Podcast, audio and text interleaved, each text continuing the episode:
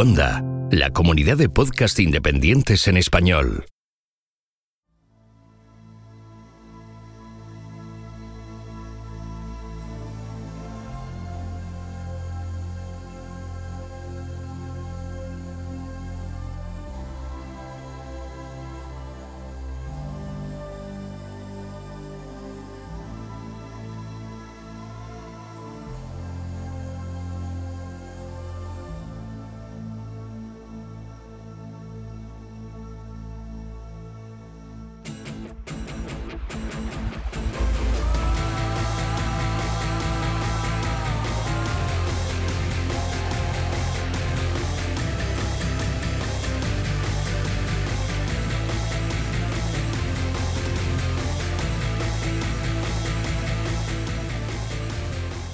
Esto es Istocast, no es Esparta, pero casi. No es Ginebra, no es Sandakan, no es Kolditz, no es Ranau y tampoco es Sachsenhausen. Pero de todos sitios vamos a hablar porque vamos a hablar de prisioneros de guerra. Y para hablar de prisioneros de guerra, pues eh, iba a decir que traigo unos cuantos prisioneros, pero no, vienen libremente aquí a bueno pues a exponer, a exponer el conocimiento a disposición de todos vosotros. Tenemos aquí a Jesús, arroba Bucaner. ¿Qué tal Jesús? Buenas noches, Goyo. Pues nada, yo me he presentado voluntario, he conseguido escamotear una, unas cucharas de la, de la cocina y estoy listo aquí para, para excavar como, como si no hubiera un mañana. sí, taparlo con un póster, ¿no? en fin. Eh, también contamos aquí con Rodrigo arroba Rodericus barra baja Rex. ¿Qué tal, Rodrigo? ¿Qué tal estáis? Pues aquí celebrando el ascenso al trono del nuevo emperador. Sí, la nueva era, ¿no? Sí, y recordando ahí las hazañas de sus ancestros. ¿Cómo se llama la, era esta? No tengo ni idea. Eh, creo que es Ray, Ray no sé qué, Raigun o algo así, no me acuerdo exactamente. No, sé, no sé qué, era paz y algo, sí. Sí. sí, algo de la paz. Sí. pero bueno, ahora después lo buscamos.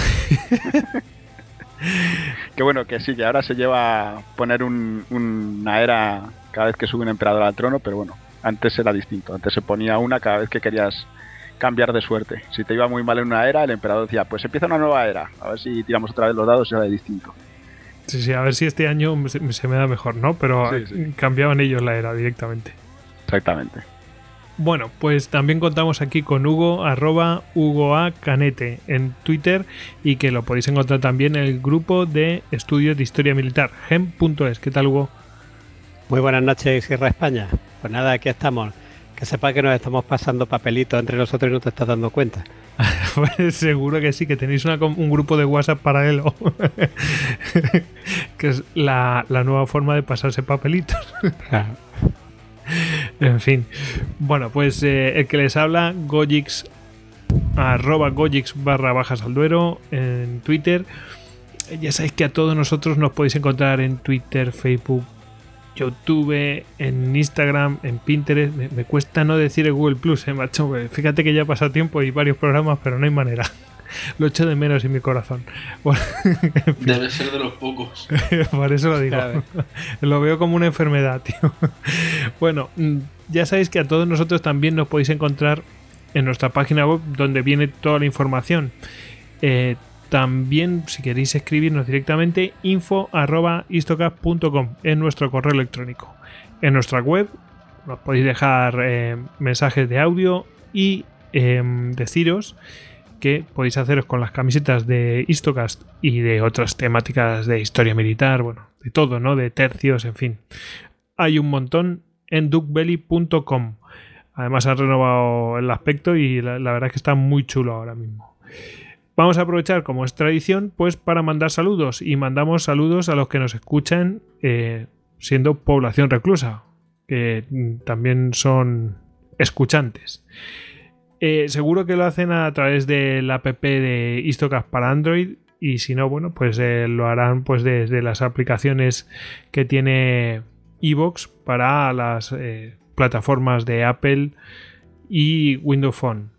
¿Queréis ayudarnos? Bueno, pues muy fácil, nos podéis ayudar a través de los me gustas o cinco estrellas en iVoox y en iTunes respectivamente y por supuesto con los comentarios que nos ayudan a, bueno, pues eh, colocarnos mejor y, que más gente nos descubra y disfruten, igual que disfrutéis vosotros de, bueno, pues de estos audios. ¿Queréis ayudarnos todavía más? Bueno, pues siempre tenéis la opción de haceros mecenas.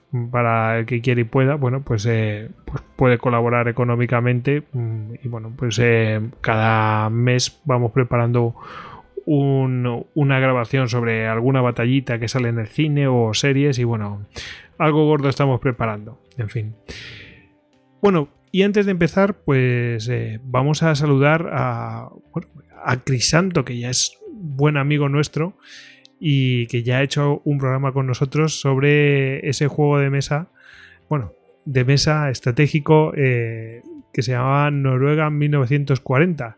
¿Qué tal, Eso Sí, ¿qué tal? Muchas gracias. Hola, buenas. Que mm, ah, el tema está que antes de empezar, pues queremos mencionar una cosa que es bastante urgente. Y es que Crisanto eh, ha preparado un crowdfunding para la siguiente entrega que está, que, vamos, la tiene ya preparando, la tiene entre las manos prácticamente, ¿verdad? Sí, inminente, inminente. Inminente, y tan inminente. Ahora veréis las fechas. Bueno, es eh, uno, un, eh, es también juego de mesa estratégico, ¿no? ¿Verdad? Sí, sí, sí, de la batalla de Austerlitz. De la batalla de Austerlitz. 1805, la gran victoria de Napoleón. Bueno, yo creo que eh, mejor casi imposible, ¿no? O sea, la verdad es que esto pone los dientes largos. Bueno, ¿cuál es la urgencia? La urgencia es que su crowdfunding termina el día, el día, 16, esto, de mayo. Esto se está publicando el día 13, lunes día 13. El día 16, no sé cuándo lo escucharéis, pero el día 16 a las 9 de la noche, tal cual. Exacto, a las 9 de la noche termina la campaña. Se, cierra la campaña de crowdfunding. Sí, sí, Así que bueno, eh, simplemente para avisar que el que esté interesado bueno, Eso es. está limitado en el tiempo. Sí, sí, que se pasen a, a toda velocidad en, en, la plataforma Kickstarter, que yo me imagino que la conocen los oyentes, y, y que busquen eh, Austerlitz, porque ahora mismo no hay ninguna ningún proyecto que se llame así, más que el nuestro, o sea que, vamos, eh, el juego que tenemos nosotros aquí, pero que además también ¿eh? la notición va con, un libro escrito por dos españoles y es el único libro sobre la talla de Austerlitz escrita por españoles. O sea que, bueno, o sea que estamos ahí un poco a ver si lo podemos fundar y, sacar adelante, claro. Bueno, igualmente nosotros vamos a pasaros un, enlace que se, lo, llamamos es istocast.com barra juego Austerlitz istocast.com barra juego Austerlitz. Bueno, si pinchéis en, eh, en, ese enlace, si lo ponéis, bueno, pues os llevará directamente a la página de la campaña, por si estáis interesados. Bueno, pues nada, eh, simplemente eso, esa era la urgencia y como no, te teníamos que dar espacio aquí para que... pues muchas gracias. Que, estuviera interesado se, enterara, si no se ha enterado ya, porque algo hemos movido Seguramente sí, ¿eh? pero bueno, como nunca, se sabe, pues eh, todas las plataformas son, son necesarias, sí. Muchas gracias, sí. Pues nada, oye, ya me contarás cómo va, ¿eh? Y hablaremos de Sí, de acuerdo, muy bien. Venga, un abrazo. un abrazo para todos. Adiós, gracias. Bueno, para empezar, yo creo que lo que tenemos que hablar es un poco del. Vamos, de la Convención de Ginebra. En realidad es el tercer convenio de Ginebra relativo al trato debido a los prisioneros de guerra. Que bueno, la fecha es de 1949, pero bueno, en realidad es de 1929, que se basaba en el. Eh, creo que es de 1907 de La Haya. Y bueno, pues eh, por motivos obvios, como veremos, se actualizó la convención en 1949. Son 143 artículos, consta de varios anexos, pero bueno, no lo vamos a leer todos, por supuesto, eh, pero vamos a comentar unos cuantos que sí que son interesantes, o por lo menos me han parecido a mí interesantes.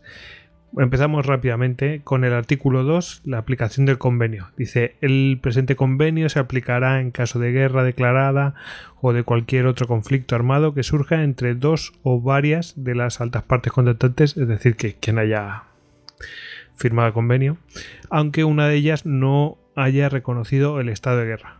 Es decir, que si entran en guerra, aunque una no haya reconocido que está en guerra, bueno, pues entre en vigor.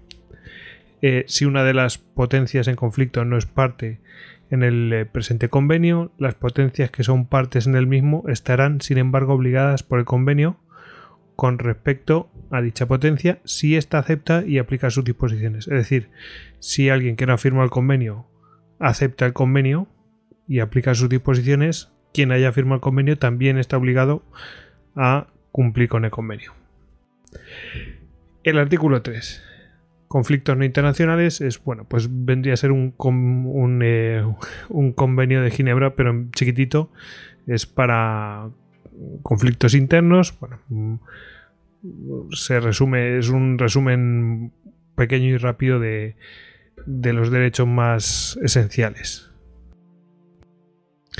El artículo 4 identifica cuáles son los prisioneros de guerra, no lo voy a leer, o lo podéis mirar vosotros en internet. Em, luego el artículo 5 habla sobre el principio y fin de la aplicación. Eh, bueno, que.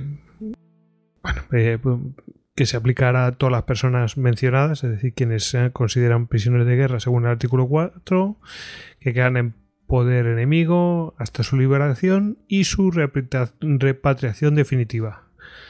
O sea que les cubre todo, o sea, no los pueden dejar por ahí tirados. Que se supone que tienen que repatriarlos. Bueno. Dice, si duda en lo que respecta a la pertenencia a una de las categorías que aparece en el artículo 4, si es prisionero o no de guerra, eh, que hayan cometido un acto de beligerancia y que hayan caído en, poder del enemigo, pues en caso de duda, bueno, pues se beneficien de la protección de ese convenio hasta que se aclare, hasta que un tribunal competente lo haya determine cuál es su estatus. Bueno, lógico, ¿no? Es garantista.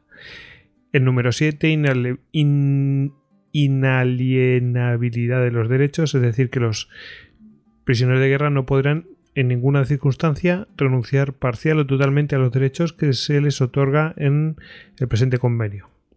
Y llegado el caso, en los acuerdos especiales a que se refiere el, el artículo anterior. Bueno, básicamente que nadie te, mm, vamos, que no pueden renunciar a esos derechos aunque quieran, porque, hombre, puede ser que hayan sido forzados a ello. El artículo 12, los prisioneros de guerra están en poder de la potencia, eh, que están en, en poder de la potencia enemiga y no de los individuos o de los cuerpos de tropas que los hayan capturado, independientemente de las responsabilidades individuales que pueda haber. La potencia detenedora es responsable del trato que reciban. Es decir, que la potencia mm, que tiene los prisioneros de guerra no puede coger y descargar su responsabilidad en los individuos, que también tendrán su responsabilidad, pero la, la, la nación que se encarga de, de estos prisioneros de guerra es responsable pase lo que pase. El artículo 13 los, el trato humano a los prisioneros. Los prisioneros de guerra deberán ser tratados humanamente en todas las circunstancias, está prohibido y será considerado como una infracción grave contra el presente convenio todo acto ilícito o toda omisión ilícita por parte de la potencia detenedora, como que, que comporte la muerte o ponga en peligro la salud de un prisionero de guerra en su poder. En particular, ningún prisionero de guerra podrá ser sometido a mutilaciones físicas o experimentos médicos o científicos, sea cual fuere su índole. Aquí nos acordamos de Mengele, ¿no? Y que no, eh, que no se justifiquen por el tratamiento médico del eh, prisionero concernido y que no sean por su bien. obviamente, experimentos médicos no se trata de eso, ¿no? Pero vamos, que, mm, que hay que darle tratamiento médico si es necesario, pero no experimentar con ellos. Asimismo, los prisioneros de guerra deberán ser protegidos en todo tiempo, especialmente contra todo acto de violencia o de intimidación, contra los insultos y la curiosidad pública. Es decir, no se les puede ridiculizar. Están prohibidas las medidas de represalia contra ellos. ¿Mm?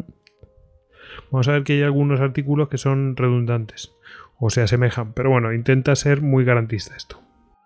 Artículo 14. Los prisioneros de guerra tienen derecho en todas circunstancias al respeto a su persona y, de su honor. Lo que hablábamos de la curiosidad, ¿no? Dice, las mujeres deben ser tratadas con todas las consideraciones debidas a su sexo y en todo caso se beneficiarán de un trato tan favorable como el que reciban los hombres. Los prisioneros de guerra conservarán su plena capacidad civil tal como era cuando fueron capturados.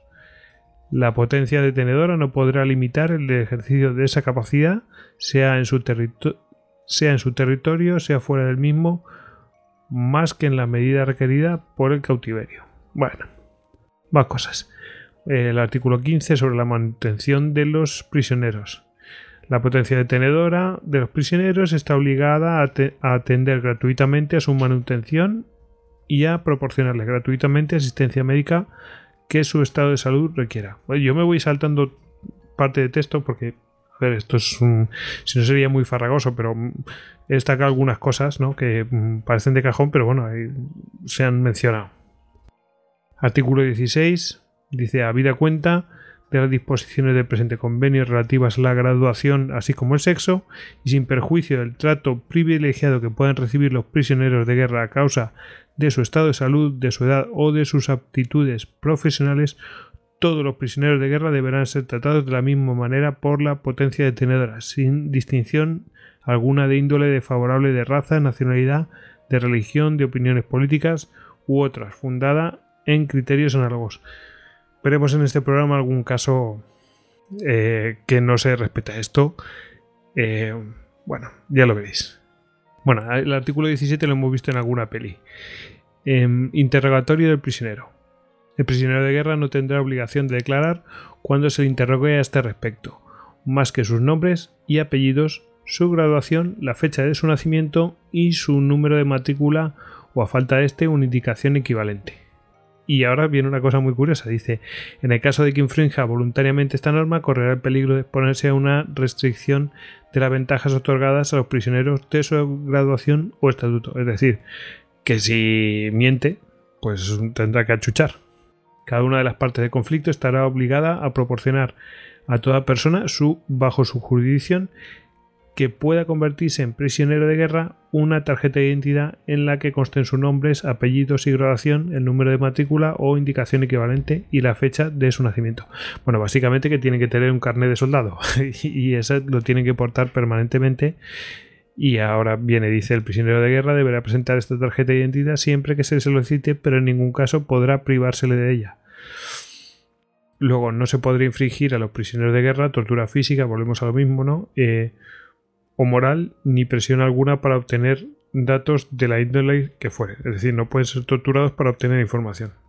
Los prisioneros que se nieguen a responder no podrán ser amenazados, ni insultados, ni expuestos a molestias o desventajas de ningún género.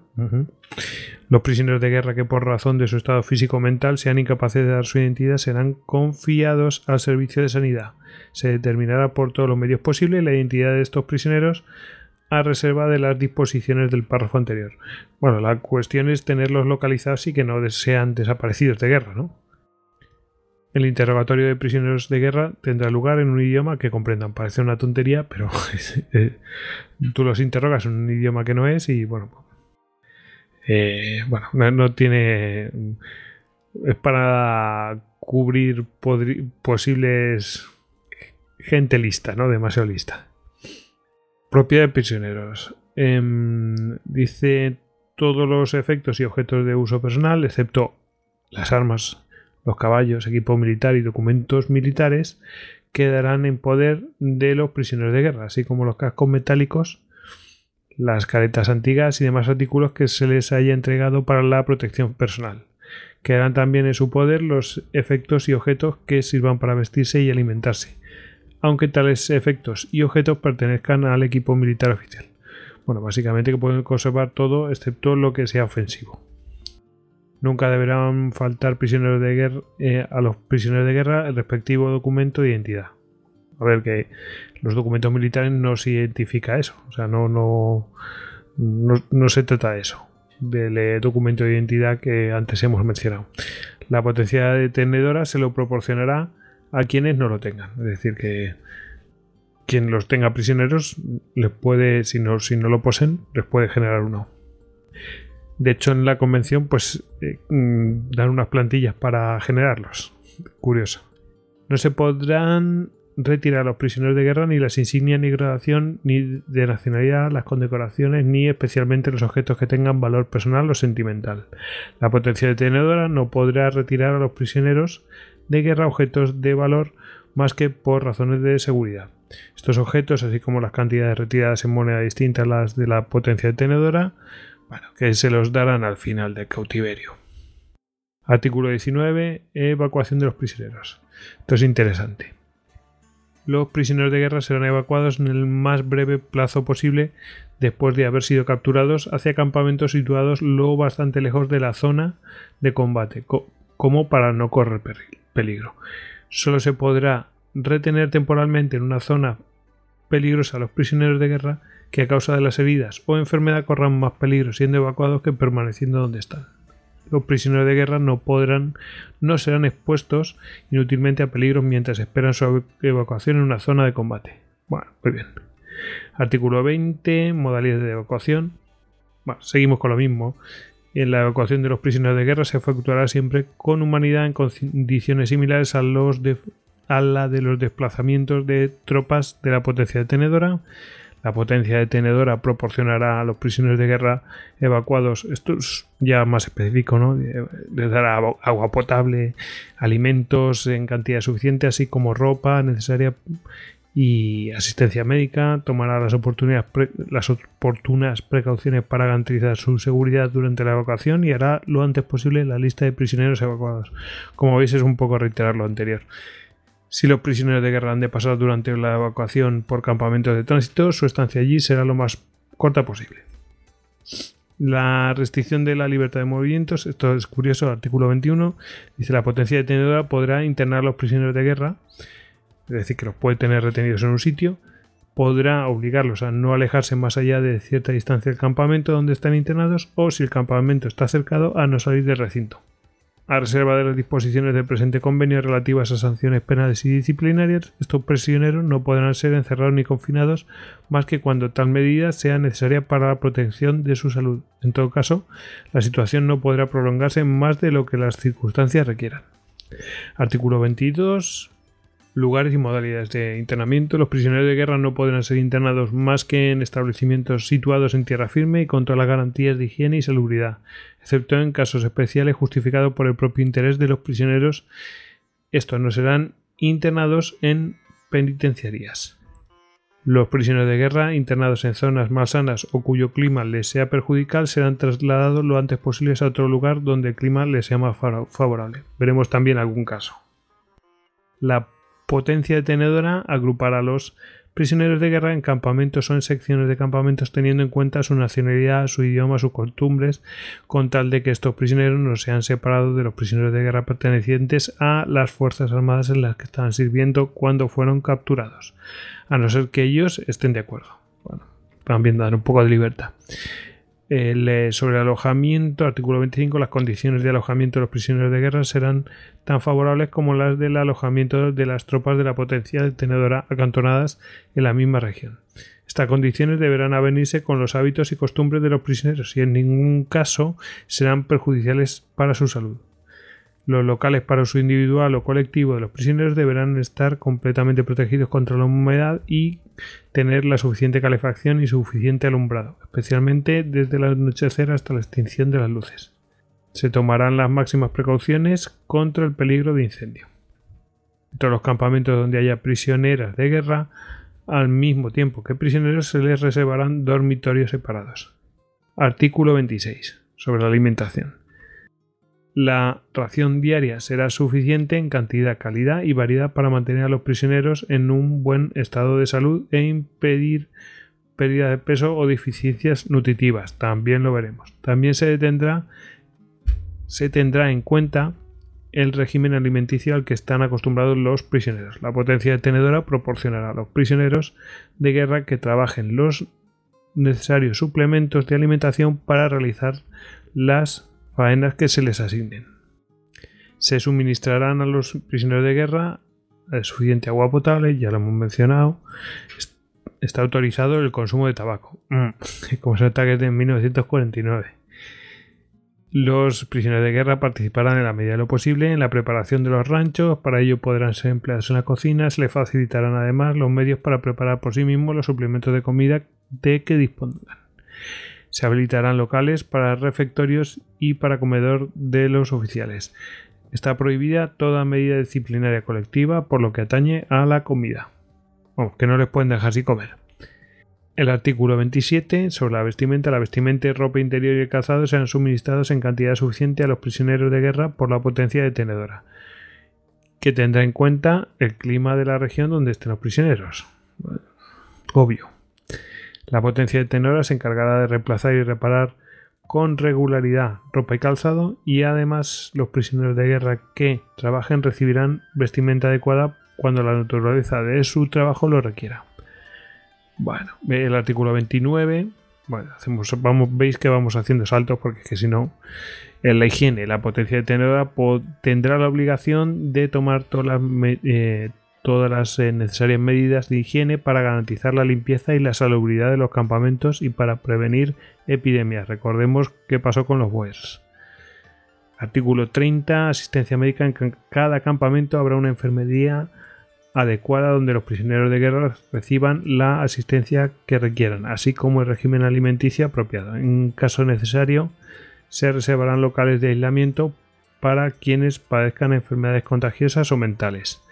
Los prisioneros de guerra gravemente enfermos o cuyo estado necesite tratamiento especial, intervención quirúrgica u hospitalización habrán de ser admitidos en una unidad civil o militar calificada para atenderlos. Es decir, que la gente que está muy grave no se les puede retener en la enfermería. Habrá que trasladarlos a un sitio adecuado, sea civil o no. Los prisioneros de guerra serán asistidos preferentemente por personal médico de la potencia a la que pertenezcan y si es posible de su misma nacionalidad. Esto es interesante. Veremos después que, bueno, hay médicos que son de, o sea, que son, que si hay médicos que de, tu mismo ejército, pues eh, son los que te van a tratar. Artículo 31. Eh, inspecciones médicas. Al menos una vez al mes se efectuarán inspecciones médicas de los prisioneros.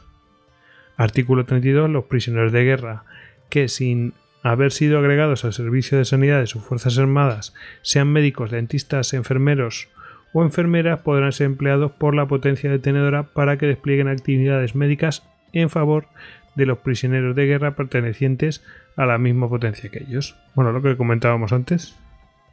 Artículo 39. Administración. Respecto a los saludos. A ver. Cada campamento de prisioneros de guerra estará bajo la unidad directa de un oficial encargado perteneciente a las Fuerzas Armadas Regulares de la potencia detenedora. Este oficial tendrá el texto presente del convenio y velará por que las presentes disposiciones lleguen al conocimiento del personal a sus órdenes y asumirá bajo la dirección del propio gobierno la responsabilidad de su aplicación.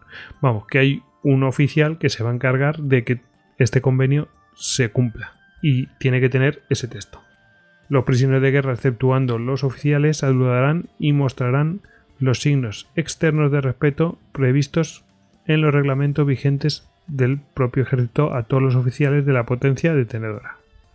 Los oficiales prisioneros de guerra no tendrán la obligación de saludar más que a los oficiales de graduación superior de esa potencia. Sin embargo, deberán saludar al comandante del campamento sea cual fuere su graduación. Es decir, que aunque sea de una graduación inferior, como es el, jefe de aquella, bueno, de, del campo de prisioneros, pues como es el comandante de aquel campo de prisioneros, pues le tienen que saludar. Artículo 42. Sobre el uso de armas. El uso de armas contra los prisioneros de guerra, en particular contra quienes evadan o intentan evadirse, solo será un recurso, bueno, extremo, ¿no? El artículo 49, generalidades. Bueno, por supuesto que un recurso extremo al que mm, se puede, pueden recurrir después de haber avisado varias veces o haberles pedido que se detengan. Em, artículo 49. bien, aquí em, la potencia detenida podrá emplear como trabajadores a los prisioneros de guerra físicamente aptos, teniendo en cuenta su edad, en fin, bueno, su estado, ¿no? Sexo, gradación, en fin, actitudes físicas. Los suboficiales, esto es más interesante, prisioneros de guerra no podrán ser obligados a realizar más que trabajos de vigilancia. Y si los oficiales o personas de estatuto similar solicitan un trabajo que les convenga, pues se les procurará siempre que sea posible. Pero en ningún caso pueden ser forzados a trabajar. Eh, todo esto se hacía para, mm, bueno, eh, unos ah, para aprovechar y otros lo hacían pues eh, para mantener la salud mental. Es decir, si están ocupados pues es mucho más saludable. Em, el artículo 50 habla de qué tipo de trabajos están autorizados. Em, bueno, vamos a ver las... los que no pueden ser obligados a, hacer ciertas cosas, es decir, aquí te salen qué tipo de actividades pueden realizar y las otras no pueden ser obligados a realizarlas. Por ejemplo, agricultura pueden realizarlas, industrias productoras, extractoras y manufactureras, exceptuando las industrias metalúrgicas, mecánicas y químicas, las obras públicas y las edificaciones de índole militar o cuya finalidad sea militar. Es decir, cualquier cosa que pueda colaborar con la maquinaria militar, pues no se puede realizar. Transportes eh, también pueden realizar, manutención eh, y vamos, que no sea transporte y manutención que no sea de índole militar o finalidad militar, también lo pueden realizar.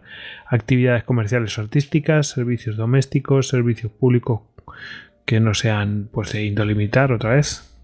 Bueno, esas, ¿no? Luego el artículo 71 sobre la correspondencia dice los prisioneros de guerra están autorizados a expedir y recibir cartas y tarjetas postales. Si la potencia detenedora considera necesario limitar esta correspondencia, deberá autorizar por lo menos el envío de dos cartas, de dos cartas y cuatro tarjetas por mes. Eh, luego, envíos de socorro. Esto a mí me llamó mucho, mucho la atención. Es el artículo 72. Dice, los prisioneros de guerra estarán autorizados a recibir por vía postal o por cualquier otro conducto paquetes individuales o colectivos que contengan en especial alimentos, eh, ropa, medicamentos y artículos para satisfacer sus necesidades.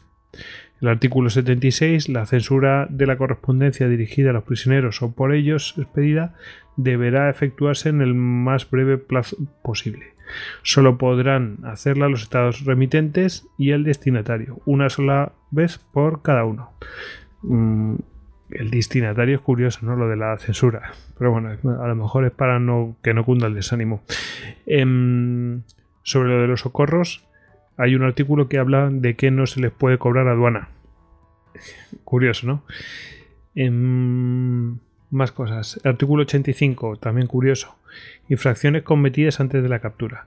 Los prisioneros de guerra acusados en virtud de la legislación de la potencia detenedora por actos cometidos antes de haber sido capturados disfrutarán, aunque sean condenados, de los beneficios del presente convenio. Es decir, que mientras dure básicamente la guerra, bueno, eh, aunque estén condenados, mm, se les va a respetar bajo este convenio y cuando ya termine, pues ya se les aplicará la condena. El artículo 89, bueno, índole de los castigos, bueno, ahí especifica qué tipo de castigos, que son multas, eh, supresión de ventajas mm, respecto al trato, em, em, em, faenas que no pasen de dos horas al día y, luego, bueno, arrestos. Eh, lo que pasa es que mm, el castigo de faenas, es decir, el de trabajos de, mm, que no pueden pasar de más de dos horas al día, no se podrá aplicar a los oficiales. Los castigos disciplinarios no serán en ningún caso inhumanos, brutales o peligrosos para la salud de los prisioneros de guerra. Vale. Más cosas, dice duración de los castigos, es el artículo 90. Dice la duración de un, de un mismo castigo nunca será superior a 30 días. Artículo 91, sobre, eh, aquí habla de la evasión, ¿no? Se considerará lograda la evasión de un prisionero de guerra eh, y ahí especifica cuándo se, logra una evasión, ¿no? Eh, dice, haya podido incorporarse a las Fuerzas Armadas de que dependa o a las de una potencia aliada. Haya salido del territorio bajo el poder de una potencia detenedora o de una potencia detenedora o, o de una potencia aliada de esta.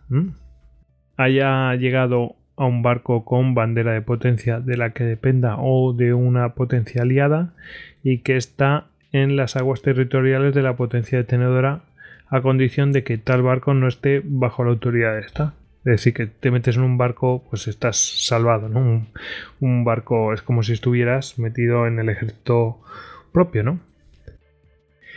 Vale. Y bueno, los prisioneros de guerra que tras haber logrado su evasión en el sentido del presente artículo, si vuelven a ser capturados, no podrán ser castigados eh, por su anterior evasión. Es decir, lo han conseguido, han conseguido su objetivo, su obligación, y bueno, no se les puede castigar como si hubieran fracasado la evasión. Em, que es el artículo 92. Un prisionero de guerra que intente evadirse y sea capturado antes de haber logrado una evasión, según indica el artículo 91, pues mm, eh, incluso en caso de reincidencia eh, no se le castigará más que con un castigo disciplinario. Bueno, es un resumen muy rápido de la, Convención de Ginebra, pero como veis, el transporte, la alimentación, todo eso está regulado. Incluso hay algunos artículos que se ve que han sido mejorados viendo las cosas que se hicieron en la Segunda Guerra Mundial. ¿Mm? Veremos que algunos países pues no firmaron la Convención de Ginebra. Eh, creo que la Unión Soviética no lo hizo. Y eh, Japón lo afirmó, pero no la ratificó. Bueno, y con estos últimos artículos sobre la evasión, pues eh, nos vamos a meter en expertos de evasión. Te toca, Jesús. Nos vas a hablar de, de algo que nos suena muchísimo, ¿no? Hombre, yo solo diré. Tu, tu, tu. Sí. Sí, sí, somos muy frikis y seguro que nuestros oyentes ya saben que estamos hablando de, de la gran evasión. Que aparte De Steve McQueen. Vamos a. Aparte de ser un peliculón de- del año 63 con un Steve McQueen tremendo, ¿eh? pues fue una, fue una fuga real. Pues todo- todos los eventos o la mayoría de los eh, eventos de- que se narran en esa película eh, están basados en, en hechos y, y personajes eh, reales.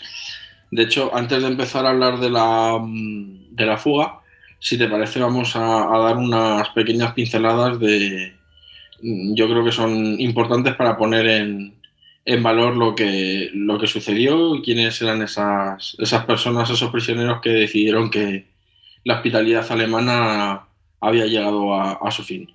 Perfecto. Bueno, pues eh, lo primero que hay que, que hay que ponerse en, en conocimiento, por decirlo de alguna manera, es que, bueno, pues eh, la gran evasión, eh, o lo que se conoce como la gran evasión, pues fue el intento de, de escaparse, el intento de fuga eh, más grande que, que se hizo durante la, la Segunda Guerra Mundial.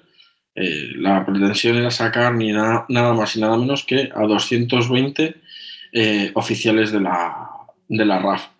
¿De acuerdo? Entre, bueno, oficial, en realidad eh, pilotos, porque en un principio también iban a salir pilotos americanos, australianos y, demás, pero unos, unas semanas antes de, de la fuga, pues eh, los pilotos americanos fueron, fueron trasladados de campo y únicamente pues eh, salieron pilotos de la, de la RAF.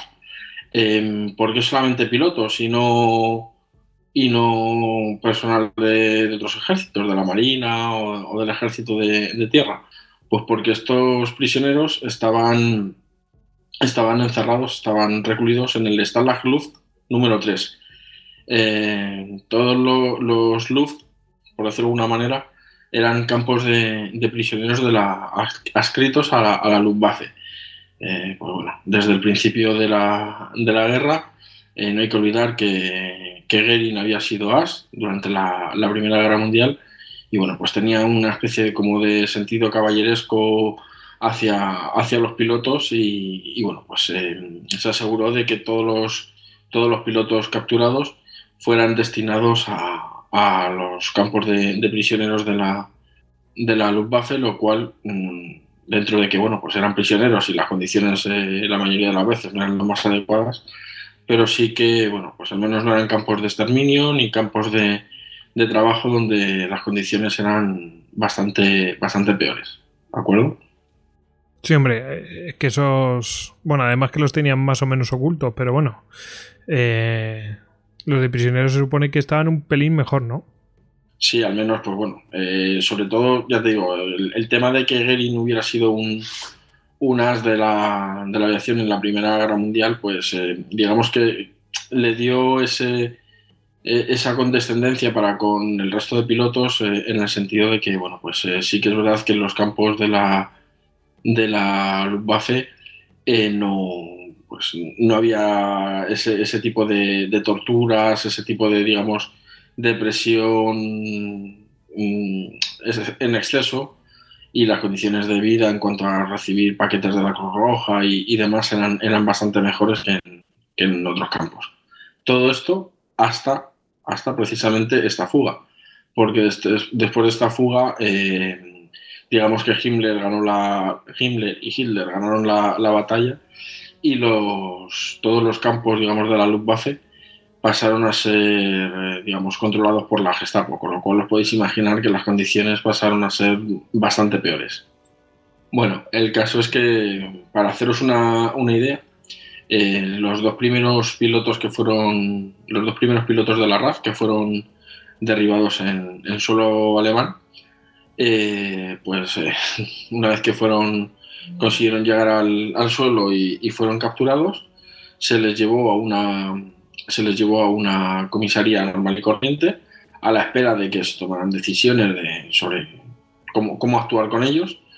Y una vez que, digamos que se había decidido que serían traslada, trasladados a, a, un campo de, digamos, de, de, paso hasta que fueran transferidos a un campo de prisioneros definitivo, pues fueron llevados directamente hasta a la presencia de, de Goering directamente. Pero no creáis que fue una, una reunión en plan, vamos a, quiero que me digáis qué hacéis volando, cuáles son los planes de bombardeo, no, no, no. Fue, una reunión de lo más de lo más pintoresca. Parece ser que estos dos, estos dos aviadores, pues bueno, fueron detenidos, los llevaron en un coche al, a un claro de, de, un bosque y cuando pensaban pues, que directamente les iban a dar les iban a dar paseo, pues no, se encontraron ahí una especie de tarima sobre la cual había una mesa en plan escritorio ahí súper recargado y detrás eh, pues estaba el señor Guerin eh, que, muy, amablemente se preocupó por cómo habían sido tratados, si se encontraban bien, si necesitaban algo, y luego pues estuvo departiendo con ellos cerca de, de 20 minutos sobre las condiciones de vuelo y cómo habían mejorado todo el tema de la aviación desde que él había, había combatido en, en la Primera Guerra Mundial. O sea, como podéis imaginar, nada que ver, digamos, con, con el tipo de trato que fue, que fue derivando a, conforme fue avanzando la guerra. Sí, cuando eres el primero a veces no... Es verdad que te toca estar más tiempo pringando, pero, pero igual te toca también disfrutar de un trato preferente. Sí, sí, o sea, además eh, Gering como que tenía la, la, sensación de que, bueno, pues eh, los pilotos eran, eran gente formada, eh, digamos, de lo más formado del, del ejército, eh, además eran, eran ingleses, no eran, no eran, digamos, eh, razas inferiores y nada, y él tenía la la convicción de que, bueno, pues que cuando la guerra acabase y el Reich de los mil años se impusiese, pues hombre, que a pesar de ser ingleses, el hecho de ser aviadores como que les daba un plus para poder, digamos, ser considerados casi casi como iguales. Uh -huh. Vamos, que los tenían en buena en buena consideración, básicamente. Que no los trataban ahí como escoria, como no, veremos en otros casos. Claro. Sí, o sea, en el fondo era ese tipo de, de rollo de, tú lo has dicho, caballeresco de, de los aviadores de la, de la, Primera Guerra Mundial, pues bueno, pues digamos como alargado 20 años más en el, en el tiempo. El caso Perfecto. es que, bueno, después de, de, este maravilloso encuentro con, con Gary, pues los, eh, los trasladan a, a lo que era el Dulag Luft, que en un principio pues era eso, un campo digamos de, de, tránsito donde los aviadores y personal de la RAF que era capturado pues eh, eran llevados allí en un principio eh, pues eh, al principio sobre todo de la guerra en unas condiciones muy muy buenas muy buenas para ser prisioneros entiéndase. Al principio de la guerra pues bueno las habitaciones eran, eran compartidas únicamente por dos, dos o cuatro oficiales, eh, tenían libertad para, para poder circular, porque estaban montados en un, en un antiguo en, un en una antigua granja, o sea, podían circular, eh, podían moverse por allí y, bueno, de hecho las habitaciones únicamente se cerraban con, con llave eh, por la noche, o sea que tienen, digamos, unas, unas condiciones bastante, bastante buenas. De hecho, en, en este Dula Club estaba el, uno de los mayores, eh, de los oficiales de mayor antigüedad de la, de la que era conocido como Win, Wednesday. Eh, y bueno, pues eh, este, este, este personaje pues tomó la, lo que era el, el rango de British Senior Officer, que era digamos como el encargado de todos los oficiales, el oficial de mayor graduación o de mayor rango de, de todo el campo. El decano.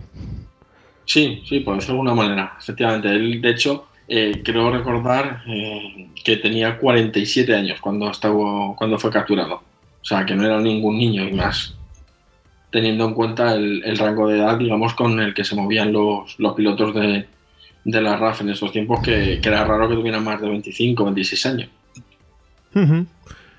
Seguimos. Bueno, pues el caso es que este hombre, eh, pues eh, de hecho tuvo problemas porque al final de la durante el cautiverio hubo algún que otro oficial como que consideró que en realidad estaba estaba colaborando con si no colaborando sí digamos que la, la relación que tenía con el con el jefe del campo era demasiado demasiado amistosa. Porque incluso pues bueno eh, para que os hagáis una idea a los prisioneros se les permitía salir bajo palabra de volver al campo.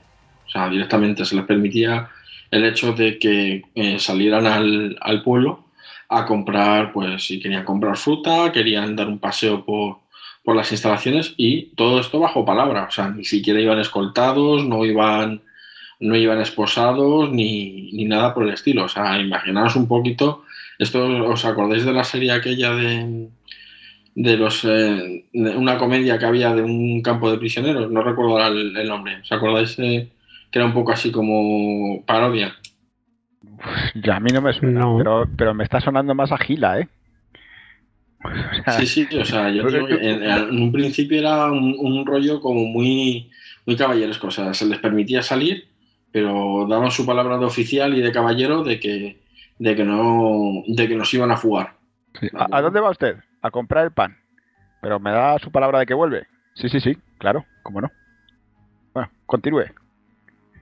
Sí, sí, eh, pero completamente. ¿Qué pasa? lo que no se daban cuenta los alemanes es que, eh, bueno, pues todas estas salidas, digamos, y, regresos al, campo no eran nada más que una manera de conseguir información y, elaborar mapas de los alrededores del campo, ¿sabes? Eh, incluso los presos llegaron a tener todos los horarios de trenes y controlar que eran puntuales. O sea, en realidad era, digamos, como una manera el, hecho de, salir y volver no era que estuvieran colaborando ni que se estuvieran rindiendo ante los, ante los alemanes, sino que simplemente, pues bueno, eh, era una manera, digamos, de poder recopilar la, información que necesitaban pues, para en un futuro buscar y, organizar otros, otros planes de, de fuga. Entonces que estaban haciendo el juego de fugas en modo fácil, ¿no? ¿Cómo? Que estaban pasándose el juego de las fugas, pero en modo fácil. Sí, efectivamente, estaban, no, no, no estaban jugando ahí al, comandos de tengo que ir por detrás, mm, tirar una piedrecita para que el alemán vaya. No, no, no, o sea, estos lo hacían en su cara, iban directamente, se daban un, un garbeo por la estación y se memorizaban el horario de los trenes, o sea, directamente. O se iban a dar un paseo por el pueblo y mientras que compraban unas fresas, pues le preguntaban al, al, paisano de turno que a, dónde llevaba esa carretera y cuál era el pueblo más cercano. O sea, ese, ese rollo. Pues es el mejor plan antifuga que hay, ¿no? Porque si los mantienes constantemente bajo palabra de que no se van a fugar, no se pueden fugar. Claro, claro. Todo el mundo sabe que si tú das tu palabra, no te puedes fugar. O sea que si los tienen todos los días yendo por el pan y paseando, no se pueden escapar. De hecho, de hecho, esa, de hecho, esa era la idea. Esa era la idea que, tenía el, jefe del, campo. O sea, el jefe del, campo lo que pretendía era que estuvieran tan a gusto que, pues hombre, sí, estamos aquí prisioneros, pero podía ser peor. ¿Para qué nos hombre, vamos a arriesgar? Hay que tener en cuenta el caso de los rusos, ¿no? que lo bueno, los gulags y todos estos no había, no había vallas. Es como, bueno, si te quieres ir, tú verás lo que haces.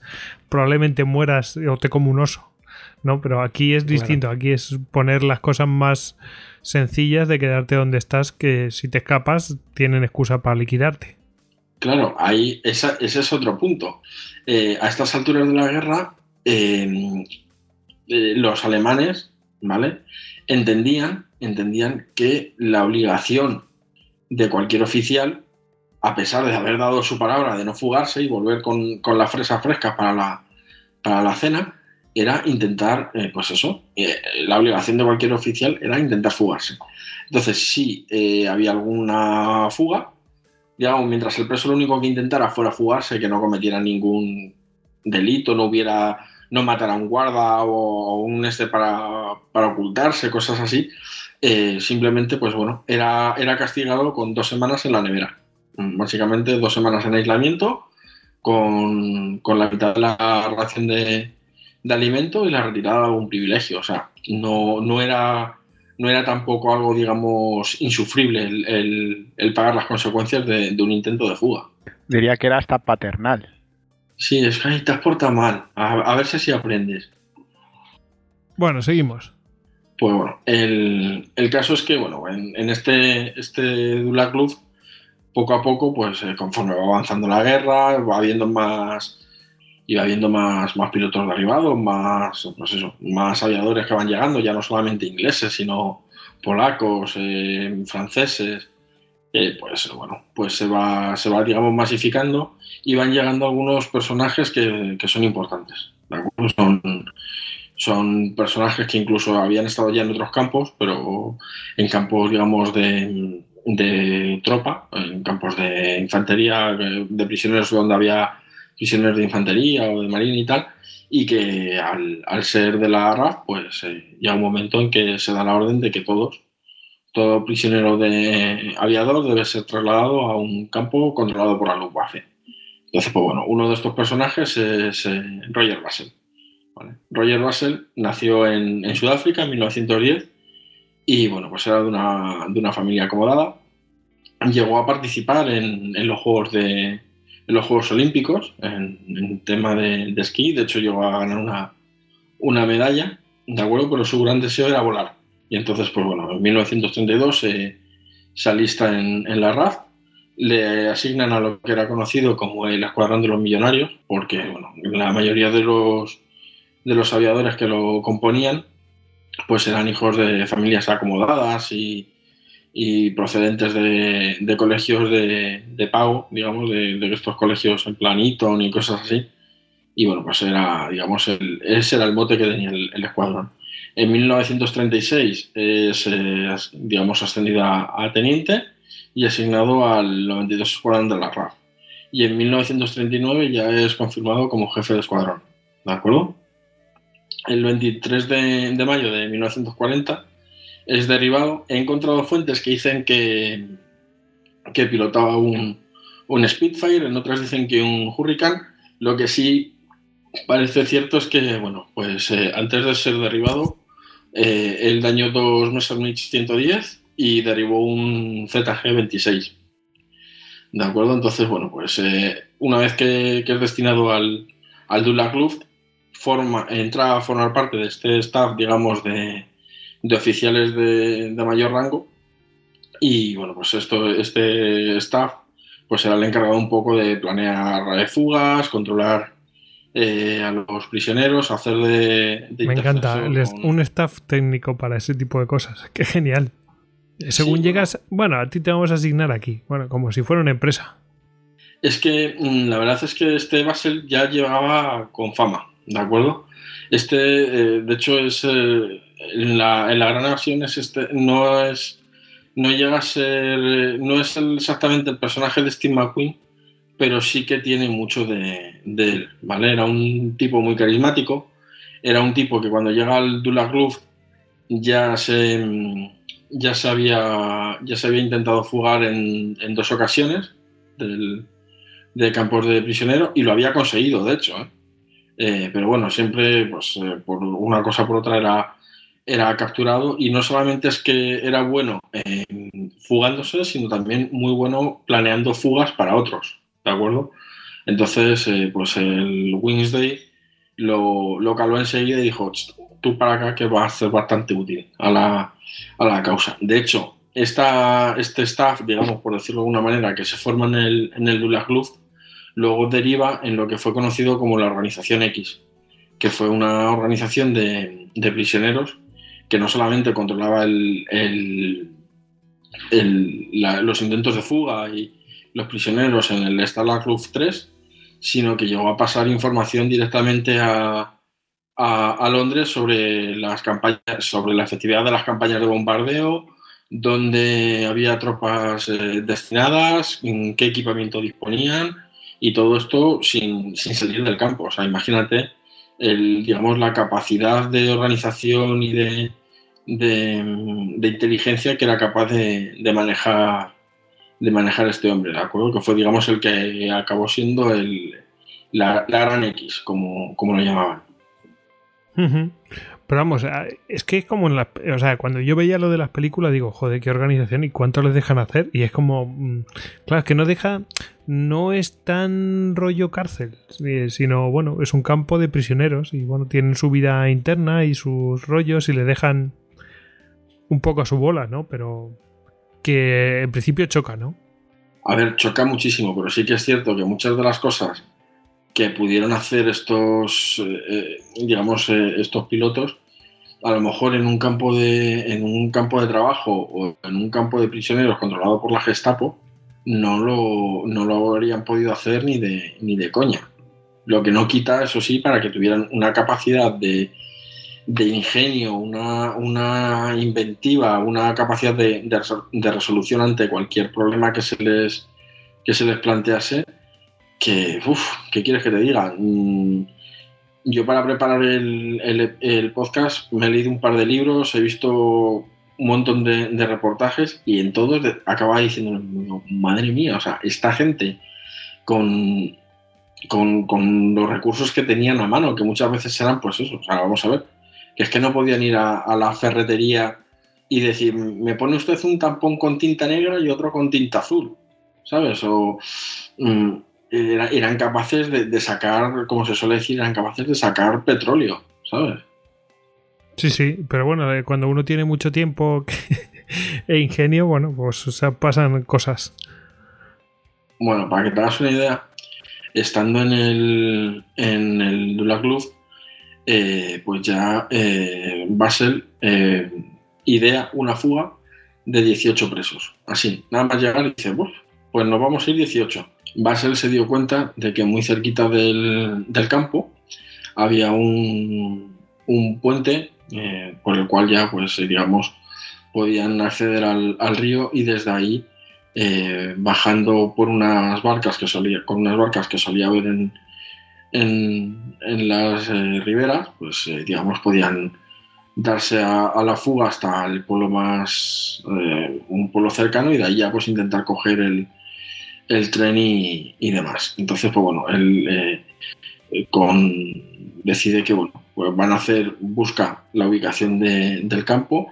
Parece ser que el suelo de donde estaba ubicado el, el Dulag era bastante arcilloso y consigue, bueno, pues eh, con, no sin dificultad, porque el nivel freático no lo calcularon bien y, tuvieron algunos problemas de, inundaciones y demás, pues consigue hacer un, un túnel para pasar por debajo de, la alambrada y llegar hasta, hasta el puente.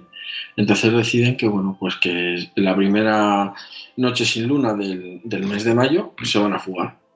Y él dice que, no, que él, que sí, que él, que se fuguen, pero que no van a ser 18, que van a ser 17 y él se va a fugar un día antes. Y además lo va a hacer de manera que los presos, o sea, que los, que los eh, carceleros, digamos, no se den cuenta que se ha, que se ha fugado para no estorbar el, intento de fuga del, día siguiente.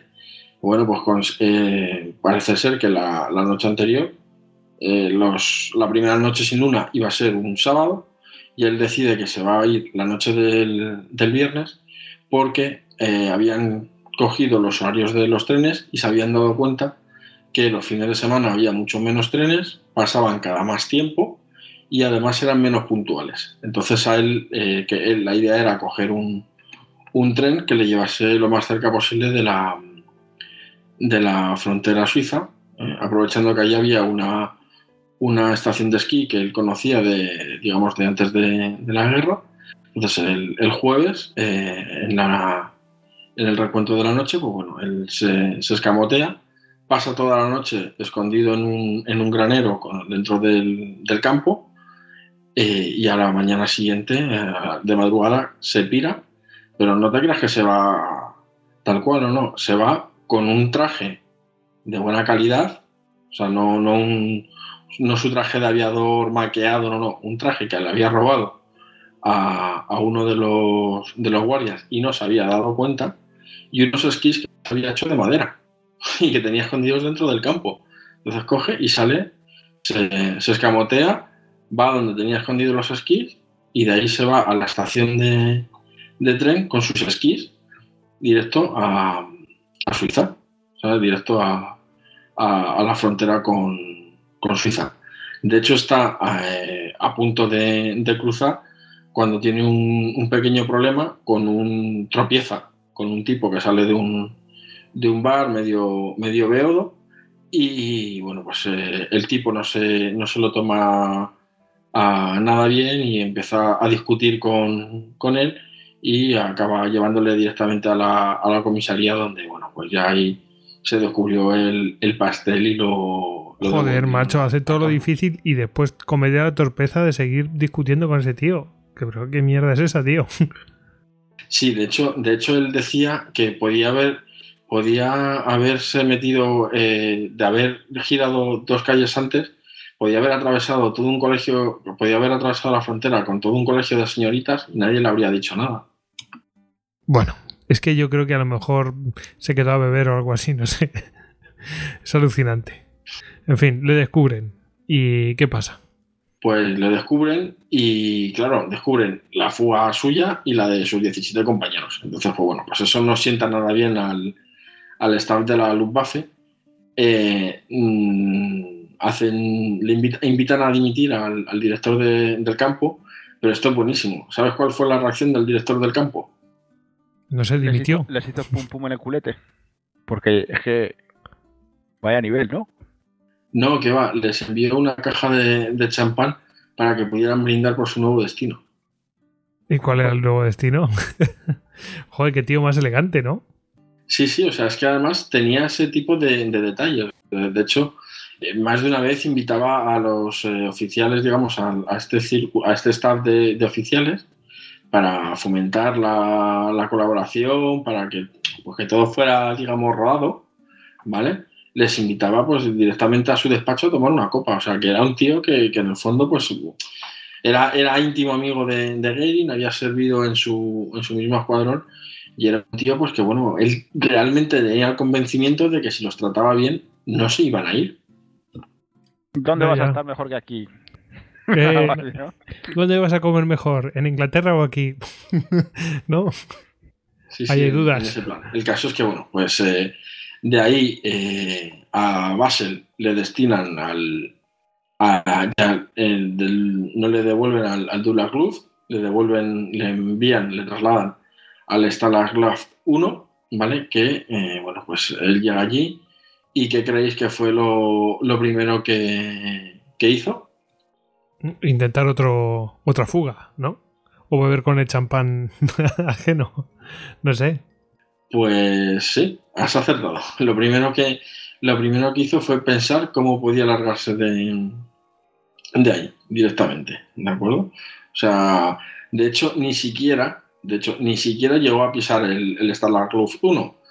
Porque en el traslado eh, logró huir junto con un, con un piloto, con un piloto checoslovaco, tengo por aquí el nombre, eh, Jaroslav Zafuk, y se refugiaron en, Praga, ¿vale? Estuvieron en, En Praga, estuvieron en Praga escondidos durante unos meses, pero ¿qué pasó en Praga en 1942?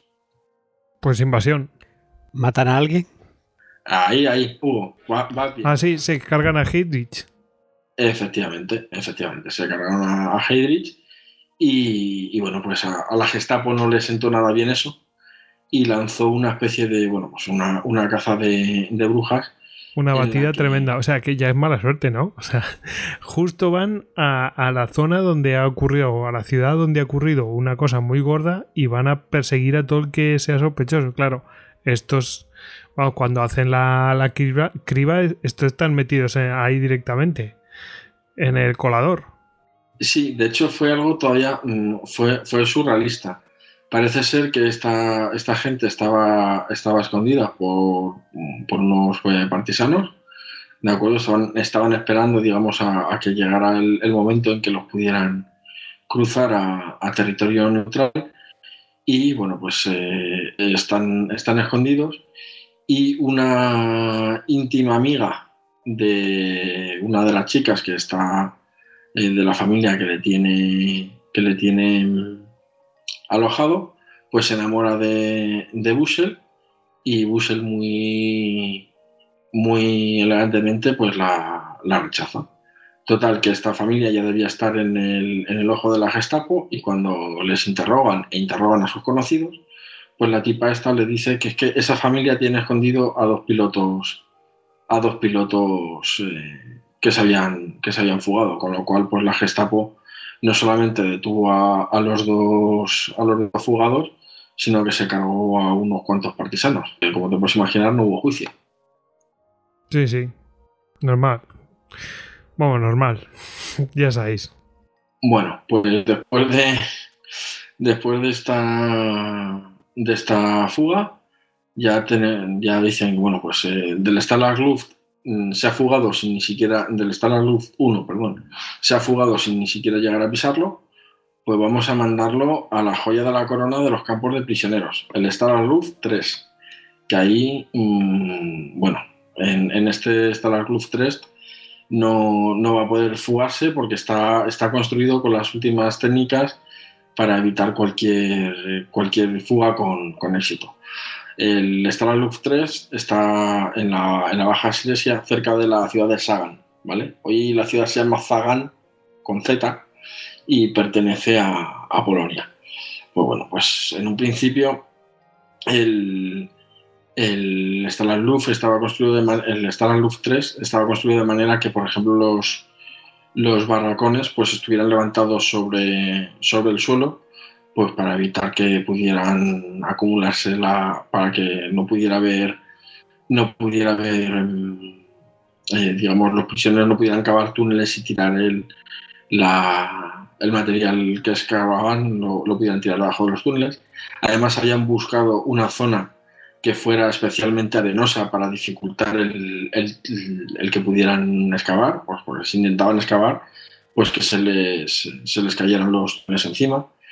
Eh, por si fuera poco, habían colocado sismógrafos eh, dentro de los, eh, debajo de los barracones y en puntos estratégicos del, del campo pues, para evitar, pues para detectar, perdón, cualquier tipo de, de vibración. Alambrada como para una boda, allí a, a cascoporro. Torres con, con vigías, focos y además, digamos, de manera que unas torres pudieran cubrir los puntos ciegos de, de la otra.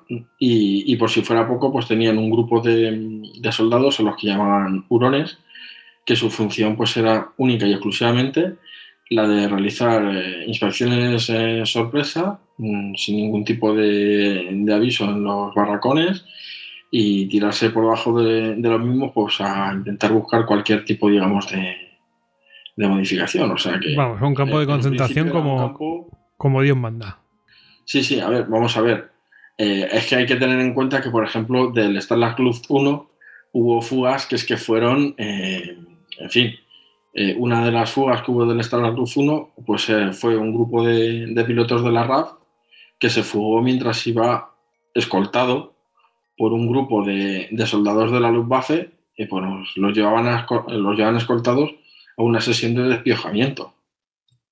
Lo que pasa es que los eh, oficiales, de, los soldados de la Luftwaffe, en realidad eran otros pilotos de la RAF que les habían, les habían robado los habían robado los uniformes en la lavandería del campo, ¿sabes? Entonces salieron 12 tíos disfrazados unos de alemanes y, otro, y otros con sus uniformes de la RAF. ¿A dónde vais? A que nos despiojen. Vale, vale. Luego volvéis, ¿no? Si a la hora de la comida estamos aquí. Y así se fueron. Joder. Madre mía, macho. Sí. Hay otra, otra fuga que se llama, eh, la fuga se llama eh, Caballo de Troya, ¿vale? Pues esta fue directamente, en ¿cuál es el punto más cercano para, para intentar, eh, cuál es la manera más sencilla de, de, de, escapar de un campo de concentración? Bueno, pues intentar saltar la valla, ¿no? Sí, vas a la valla más cercana y vas allí a que te ametrallen, ¿no? sí. Claro, o si tienes que hacer un túnel, pues eh, lo suyo es hacerlo lo más cerca de la valla posible para tener que excavar lo menos posible. Sí, obviamente, eso es. lo mismo, pero por debajo. Sí, pues esto, eh, pues eh, hubo a tres, tres, pilotos, ¿vale? Tengo aquí los nombres. Eric Williams, Michael Kodner y Oliver Philpott, que no se les, se les, ocurrió la brillante idea de, de fabricar un, un plinto ¿de acuerdo? Uno de estos que hemos usado todos en el cole para hacer gimnasia, pero eh, el plinto estaba hueco por dentro. Entonces, eh, en connivencia con, con, sus compañeros, se fueron, iban, col colocaban todos los días el plinto en el, mismo, en el mismo lugar, cerca de la valla, para hacer ejercicios. Y mientras, como estaba hueco por dentro, lo que hacían es que, bueno, pues eh, cavaban y luego cuando habían terminado de cavar, metían la arena dentro del pinto y luego se deshacían de ella.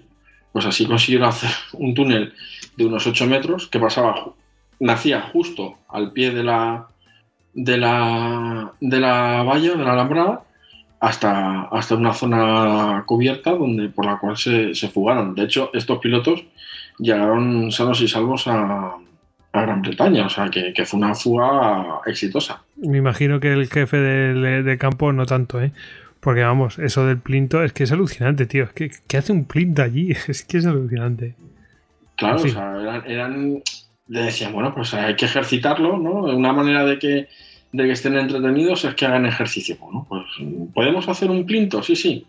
Pues nada, pues lo hicieron, pero lo hicieron hueco y en connivencia con, con otros, con, con, otros prisioneros, pues eh, todos los días les trasladaban, cavaban y luego se llevaban la, la arena y todo delante de los guardas. O sea, es que no se pisparon lo más mínimo, ¿sabes? Si es que les dan la mano y se cogen el brazo. Sí, la verdad es que los alemanes debían estar como indignadísimos, ¿no? Pero también está eso de tengo la obligación de escaparme. Es que es mi obligación. Claro, o sea, de hecho, bueno, eh, acordaron los, el, el, capitán este de, de U-Boat que fue capturado en, en, Estados Unidos y se fugó también dos o tres veces y tuvo en jaque al, al ejército americano, ¿sabes? O sea, que, que, es que estaba, digamos, era la, la obligación de, de, cualquier oficial y, en, como os he comentado antes, en este punto de la guerra, pues no estaba excesivamente mal visto, ¿sabes? Era algo que se entendía que cualquier oficial que se preciase mmm, estaba en la obligación de, de al menos intentar, intentar fugarse. Buah, pues das con un resort ahí alemán al pie de, de, de los Alpes y vamos, te quedas el resto de la guerra y no te juegas la vida. Está claro que yo no llegaría a oficial, pero yo lo veo muy claro. No, no, la verdad es que visto así es, es tentador. ¿Sabes? O sea, y, oye, que me han destituido por vuestra culpa, pero ¿estoy enfadado? No, que va, os mando una caja de champán, ¿sabes? Para que brindéis en salud. Joder, si es que. Bueno, es que esos. Podemos decir que esos son lugares. Eh, como resorts ¿no? para prisioneros, porque después veremos casos muchísimo peores, ¿verdad? Pero bueno, esto es, no deja de ser, bueno, me, me, intento escapar, me intento escapar, no me pasa nada, me intento escapar, bueno, me llevo a un sitio peor, pero no me pasa nada, y, y así todo el rato. O sea que, la verdad, a pesar de todo, muy respetuosos. Sí, a ver, llegó un momento en que a mediados, eh, a mediados de 1943, principios de 1944, ya sí que se, se, hizo una, una, circular en la que decía literalmente los intentos de fuga ya no son un juego. O sea, ese era el, digamos, el, título de la titular, o sea, de la, de la circular, con lo cual, pues te puedes imaginar que era como, bueno, pues sí, vosotros os intentéis fugar, nosotros os cogemos y, ya está.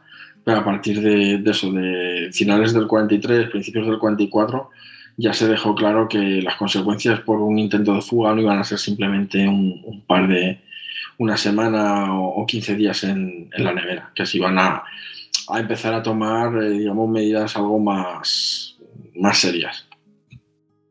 Vamos, que le quitaban la pelota de béisbol, ¿no? Sí, no, les dejaban jugar al cricket y, el té solamente, y el té solamente los sábados. Bueno, el caso es que ya con, con Basel en, el Starlight 3, yo cada vez lo digo de una manera. Si alguien sabe alemán, que, que me corrija y si no, por lo menos que me disculpe. Entonces, eh, bueno, pues ya en, este, ya con Basel en, este campo, viendo el, tema, pues eh, decide que, si se van a fugar, se fugan a lo, grande. Así que, bueno, pues en la primavera del, 43 idean el, el plan y la, la, idea era que, bueno, pues que se escapasen 200, 220 prisioneros todos eh, previstos, por supuesto, con documentación falsa, ropa civil, incluso eh, algo de, dinero alemán, brújulas, en fin, una, fuga como, como Dios manda, nada de, salir ahí a, ver qué pasa, O una fuga con papeles, literalmente. Entonces, bueno, el, el plan consistía, en un principio el plan consiste en que se van a empezar no uno, sino directamente tres túneles ¿de acuerdo? Para que si, bueno, pues si los hurones eh, descubren uno o hay cualquier otro problema, pues tener, digamos, eh, alternativas, ¿vale? Y poder pasar de, excavar uno a, excavar otro, lo que... A poner los huevos en distintas cestas. Efectivamente. De hecho, eh, los prisioneros ingleses tenían prohibido, tenían prohibido por, digamos, por la, por la organización X, el usar la palabra túnel. O sea, no podían no podían, no podían usarla, pero vamos, en, ninguna conversación, aunque estuvieran hablando de un túnel de tren, ¿sabes? la palabra túnel la tenían completamente prohibida para evitar, pues, bueno, pues que los, los alemanes se pudiesen prestar más, más atención de la debida, porque llegaron incluso a, cuando vieron que las cosas estaban calmadas, era como cuando los padres ven que el niño está callado, ¿sabes? Dijeron, uh, aquí hay algo... Bueno, ¿qué me vas a contar? Sí, sí, sí, sí. O sea, cuando hacen ruido dices, a ver qué, qué, qué estará reventando. Pero cuando no lo hacen dices, uff, y vas inmediatamente, dejas lo que estás haciendo y porque eso lo noto con, la que tiene menos de un año, no te digo más. Sí, sí, efectivamente, porque sabes que si, si está calladita es que está, está entretenida en algo que probablemente... Sí, sí, es que las primeras veces se ponía contenta, pero la siguiente ya no. Silencio porque sabe que la quito. pues, pues los alemanes eran un, eran un poco igual y dijeron, bueno, pues estos aquí, no me creo que, con, la gente que, tenemos aquí, que precisamente eh, nos han ido trayendo a, todos los que se han fugado o han intentado fugarse de todos los sitios posibles, esto esté, esto esté tranquilo. Entonces llegaron incluso a intentar infiltrar eh, eh, falsos prisioneros, ¿de acuerdo? Falsos aviadores para ver si, captaban pues alguna alguna idea o algún plan de, fuga, en plan de, oye, yo soy de, de Yorkshire, pero tú sabes si hay alguna fuga así en, eh, en marchas que me interesa apuntarme, ¿sabes? Pero sí que es verdad que, la organización de la organización X tenía estaba bien dividida, tenía una, una sección, una subsección de, de seguridad que lo primero que hacía cuando llegaba cualquier eh, prisionero nuevo era un, interrogatorio, digamos, bastante más eh, intensivo que el que podían hacer los, de, que de, hecho el que hacían los, los alemanes para, para intentar, bueno, pues eh, que no se les colara ningún, ningún falso prisionero. Bueno, pues el caso es que deciden excavar tres túneles y como no pueden llamarlos túnel 1, túnel 2 y túnel 3, los llaman con nombres muy. Bueno, es que ya si le ponen eso, yo es que ya me bajo, ¿no? O sea, eso es como túnel 1, túnel 2, como si fuera una obra de ingeniería así, que la hostia. Bueno, así que lo bautizaron, ¿no? sí, mejor bautizarlo. Lo bautizaron y te puedo asegurar que eran obras de ingeniería. ¿eh? Lo bautizaron con Dick, Tom y Harry, ¿de acuerdo? Eh, así, bueno, pues lo que hacían era que en un principio, lo que hemos hablado, pues no tenían. Cuando hablan de Harry, pues puede pasar desapercibido. cualquier Harry, ¿sabes? O Tom o Dick. De hecho, buscaron los nombres, digamos, eh, más, eh, más comunes, más, más comunes entre la esa que, que pudieran encontrar. En un principio, por el túnel que estaba, digamos, más cerca de la alambrada, el que menos excavación requería, era Tom y ese fue en un principio en el que se centraron, ¿vale? En el que dedicaron todos eh, los esfuerzos. Estaba, mm, estaba camuflado debajo de un suelo de, cemento. O sea, imagínate vaciar todo un suelo de cemento de tal manera que quede completamente hueco por debajo y no se note. Bueno, pues como os iba diciendo, había tres túneles, Dick, Tom y Harry.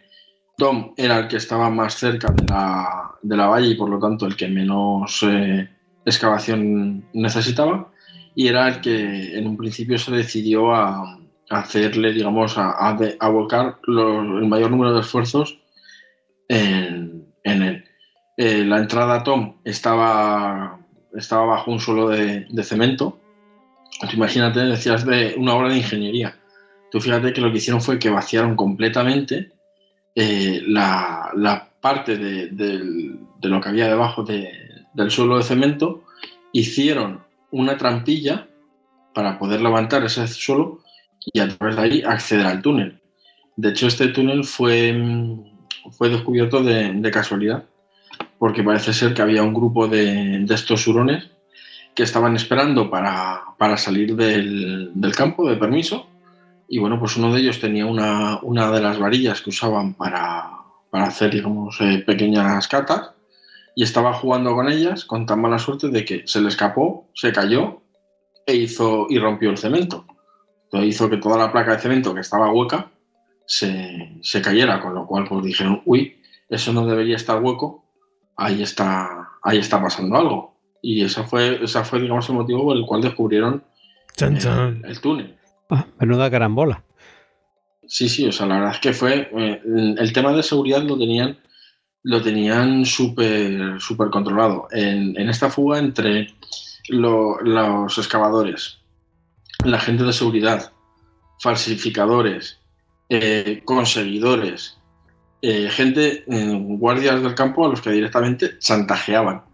Directamente, o sea, porque lo que, lo que decían ellos, una vez que accedían pues, eh, a intercambiar un chocolate por un, o sea, una tableta de chocolate de un paquete de la Cruz Roja por un, un, carrete fotográfico o por un o por un cartón extra de tabaco o por 50 marcos, ¿vale? Una vez que accedían, ya ellos los tenían, digamos, los tenían pillados. La próxima vez que les pedían algo, si no accedían, eh, les amenazaban con, con denunciarles, con, con decir que, les habían dado dinero, que les habían dado lo que fuera, y así, digamos, es como conseguían el, eh, que siguieran colaborando. De hecho, si, os acordáis, en la, en la película hay a, un guarda al que le, chantajean para que les consiga una, una cámara de, de fotos, así. Si no recuerdo mal, lo que hacen es que le roban la cartera, le roban la, la cartera, eh, copian los documentos que tiene la cartera y después se la devuelven como si hubiera como si la hubiera perdido. Entonces cuando él dice, uy, menos mal, si yo a perder este pase hubiera acabado en, en Siberia o algo así, le dice, bueno, pues como, como no queremos que, que, el jefe del campo se entere de que lo has perdido y yo me lo he encontrado, pues me vas a conseguir una, una cámara, además le pide un modelo exacto de, de cámara. Pues bueno, pues cosas así se daban. De hecho, ese, ese pequeño detalle de, robarle la cartera a un guarda y después devolvérsela eh, era, es real. O sea, los eh, guionistas de la película parece ser que estuvieron, cuando hicieron el guion, estaban en contacto con algunos de los supervivientes de, este campo y, muchas de las cosas que se cuentan en, en la película son, son ciertas hasta, hasta ese punto. O sea, son, estaban, digamos, bastante bien eh, asesorados. El caso es que descubren a Tom y les quedan dos, dos túneles, pero el tiempo se les, se les echa encima y deciden que, bueno, que van a dejar el, el túnel Dick, lo van a dejar como, un, como una especie de, de almacén de, pues, para la tierra que van sacando de los, del, de los otros, eh, del otro túnel de Harry y, bueno, para material, para, para todo un, un poco, una especie de, de almacén porque hay que tener en cuenta que al final de la fuga los prisioneros eh, calculan que se, o sea, se calcula que removieron cerca de 140 toneladas de tierra. ¿De acuerdo? Madre mía, 140 toneladas que dónde las pones, es que es tremendo. sí, pues había un, un, grupo al que llamaban los pingüinos, ¿vale? Entonces, eh, estos pingüinos con toallas hacían una especie de, de bolsas que las, se las metían por debajo de los pantalones entonces iban, eh, habían, habían convencido al, al jefe del, del, campo para tener un, un, pequeño huerto. Entonces, claro, la tierra que salía, por, la humedad que era distinta a la que estaba afuera y demás, tenía un color muy distinto. Entonces, pues estos pingüinos se metían la, las bolsas hechas con toalla debajo de los pantalones y se iban a, paseaban por el, por el, por la zona donde estaban los, huertos y poco a poco lo iban soltando y lo, los presos que estaban allí cultivando los tomates, pues la esparcían de manera que la mezclaban con el, con el campo, con, con, la tierra, digamos, que había en superficie, para que se notara menos. Eh, otra manera de deshacerse de la tierra, pues era, eh, habían construido un, teatro, entonces, eh, además lo habían construido ellos, no era una instalación que viniera, digamos, en, en el campo, y debajo de habilitaron debajo de una de las butacas una especie de trampilla donde iban cuando ya digamos eh, la tierra de los tomates ya no ya no colaba pues eh, iban echando la cada vez que iban al teatro pues eh, llegaba uno se sentaba en la, butaca en cuestión abría las bolsas la arena caía y, pasaba al siguiente o sea que eran unos eh, una, una, inventiva bastante, bastante grande. Entonces, bueno, pues ya tenemos que están, están con, con Harry, eh, han decidido que ese va a ser el, el túnel que les va a llevar a, a, la libertad y ya, pues bueno, pues solo queda, digamos, el, el elegir una, una fecha. El elegir la fecha era muy importante. ¿Por qué? Porque la documentación, la documentación que tenían que falsificar debía llevar una, una fecha. Entonces, eh, una vez que se eligiera el, el, día, ya no, se podía, ya no se podía mover, porque entonces habría que rehacer exactamente toda la documentación que se, que se proporcionaba o que se iba a proporcionar a los, a los que se fugasen. Con lo cual, una vez era muy importante elegir correctamente la, la fecha. Bueno, pues eh, después de muchas disquisiciones, y consultando con, entre otros con el equipo de, falsificadores, pues deciden que la documentación eh, puede estar lista para, para, finales de 1943 o principios de 1944. Pero claro, mm, hay que tener en cuenta que por muy buenos astras que tuvieran y, mucho que pudieran, digamos, eh, proporcionar a los fugados, estaban en pleno invierno. ¿de acuerdo?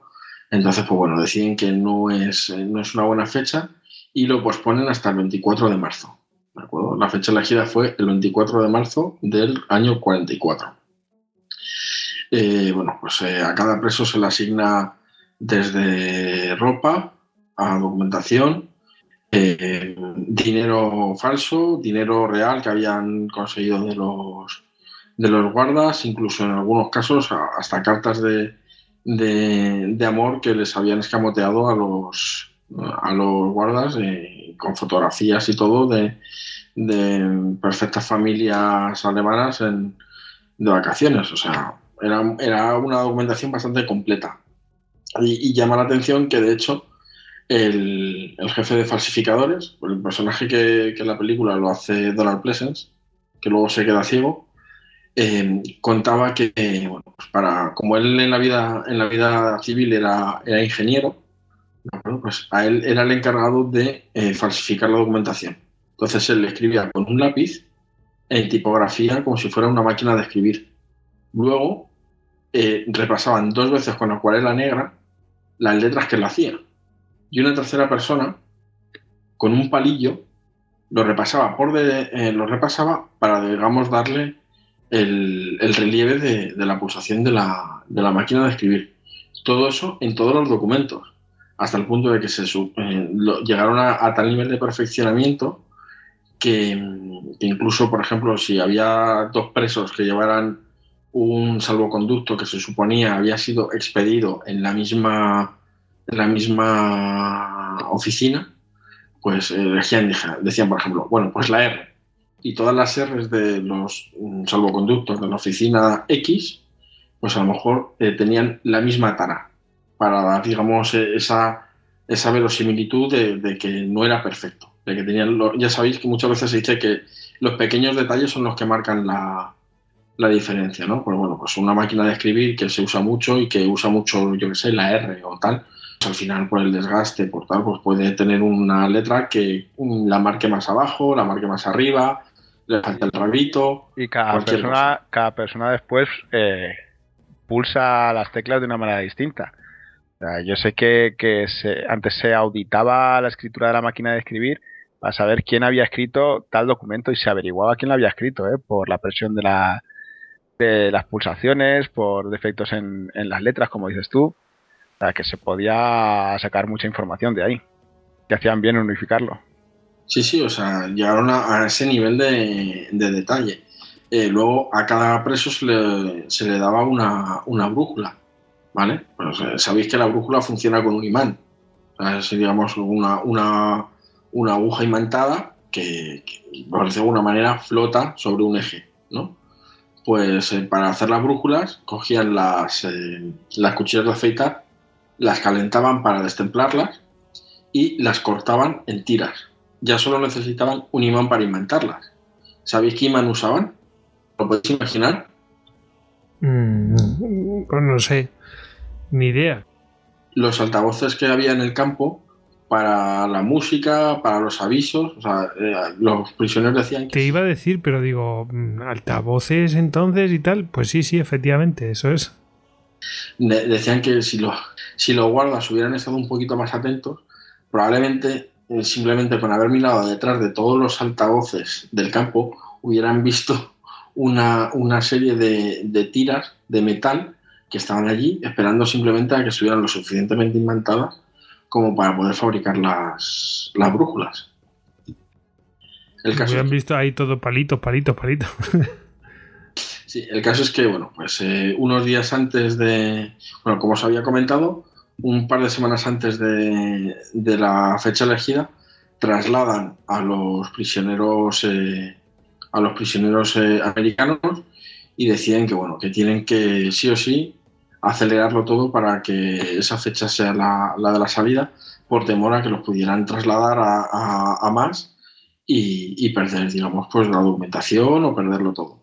Entonces eh, se decide que van a ser 220 hombres los 30 primeros los elige directamente a dedo eh, Basel, básicamente usando el criterio de la gente que mejor dominaba el alemán, la gente que pudiera tener en un momento dado más, más posibilidades o más probabilidades de llegar a, buen, a buen puerto con, la fuga. Y los otros 190, pues se hace un, un sorteo. ¿De acuerdo? Se hace un sorteo no solamente entre los que hayan, digamos, estado excavando, sino entre todos los que habían participado, que habían sido más de 600 personas en los que habían estado eh, pues eh, ahí dándole eh, pues o bien vigilando o bien esparciendo la arena haciendo cualquiera de las tareas que eran, que eran necesarias. La fuga se supone que tenía que empezar a las 9 de la noche pero la verdad es que empezó con mal pie. Empezó con mal pie porque el 24 de marzo en Alemania todavía hace un frío de tres pares.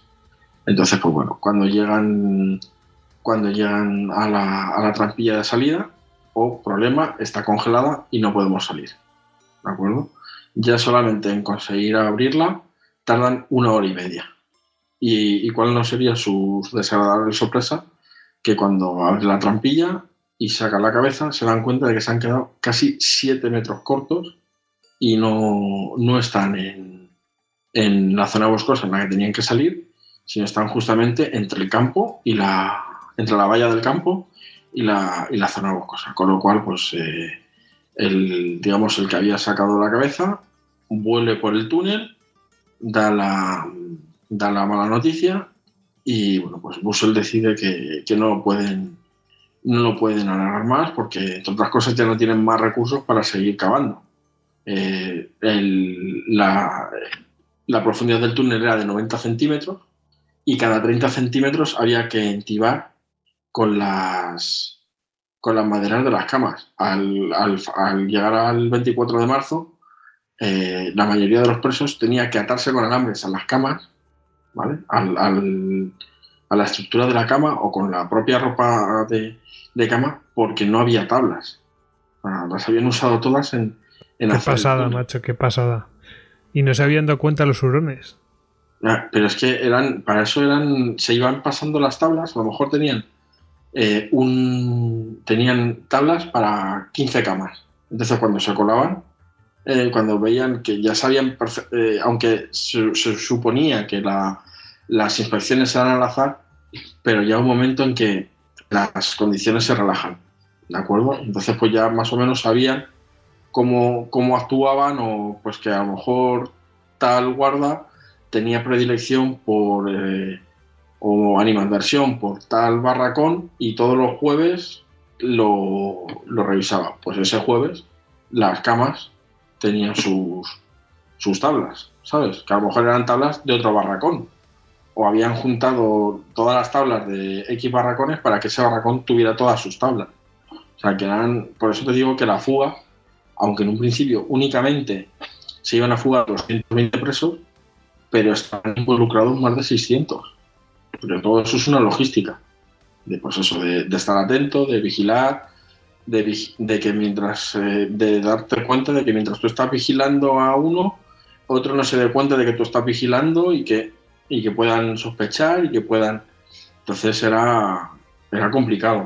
Entonces deciden que, bueno, pues se va a atar una cuerda, otra cosa que por ejemplo sale en la película, se va a atar una cuerda, va a llegar rectando hasta la zona boscosa y va a avisar cada vez que, que digamos, sea seguro el salir para que los, los guardas no, no, les, no les pillen. Van saliendo, ¿de acuerdo? y eh, cuando van por el número 76 de, de, 220, cerca de las 4 de la mañana, de las 4 y media de la mañana, pues eh, un guarda decide echar un cigarrillo fuera de la, digamos, de la zona de, de ronda que, que, le tocaba, con tan mala suerte de que ve, de que ve movimiento, se acerca y, se encuentra de cara con un, con un preso que, que está saliendo del, del túnel. ¿De acuerdo? Entonces, pues, claro, ante la, la, sorpresa y la estupefacción, pues hay un momento ahí de, de, indecisión, el preso tira hacia el, echa a hacia el bosque y el, el guarda pues pega un tiro al, al, aire de advertencia que evidentemente pues avisa a todo el, el campo y te puedes imaginar que la, la, la reacción es, pues bueno, todos los que están en el túnel salen corriendo digamos, de, de vuelta al, al barracón, hacia la entrada.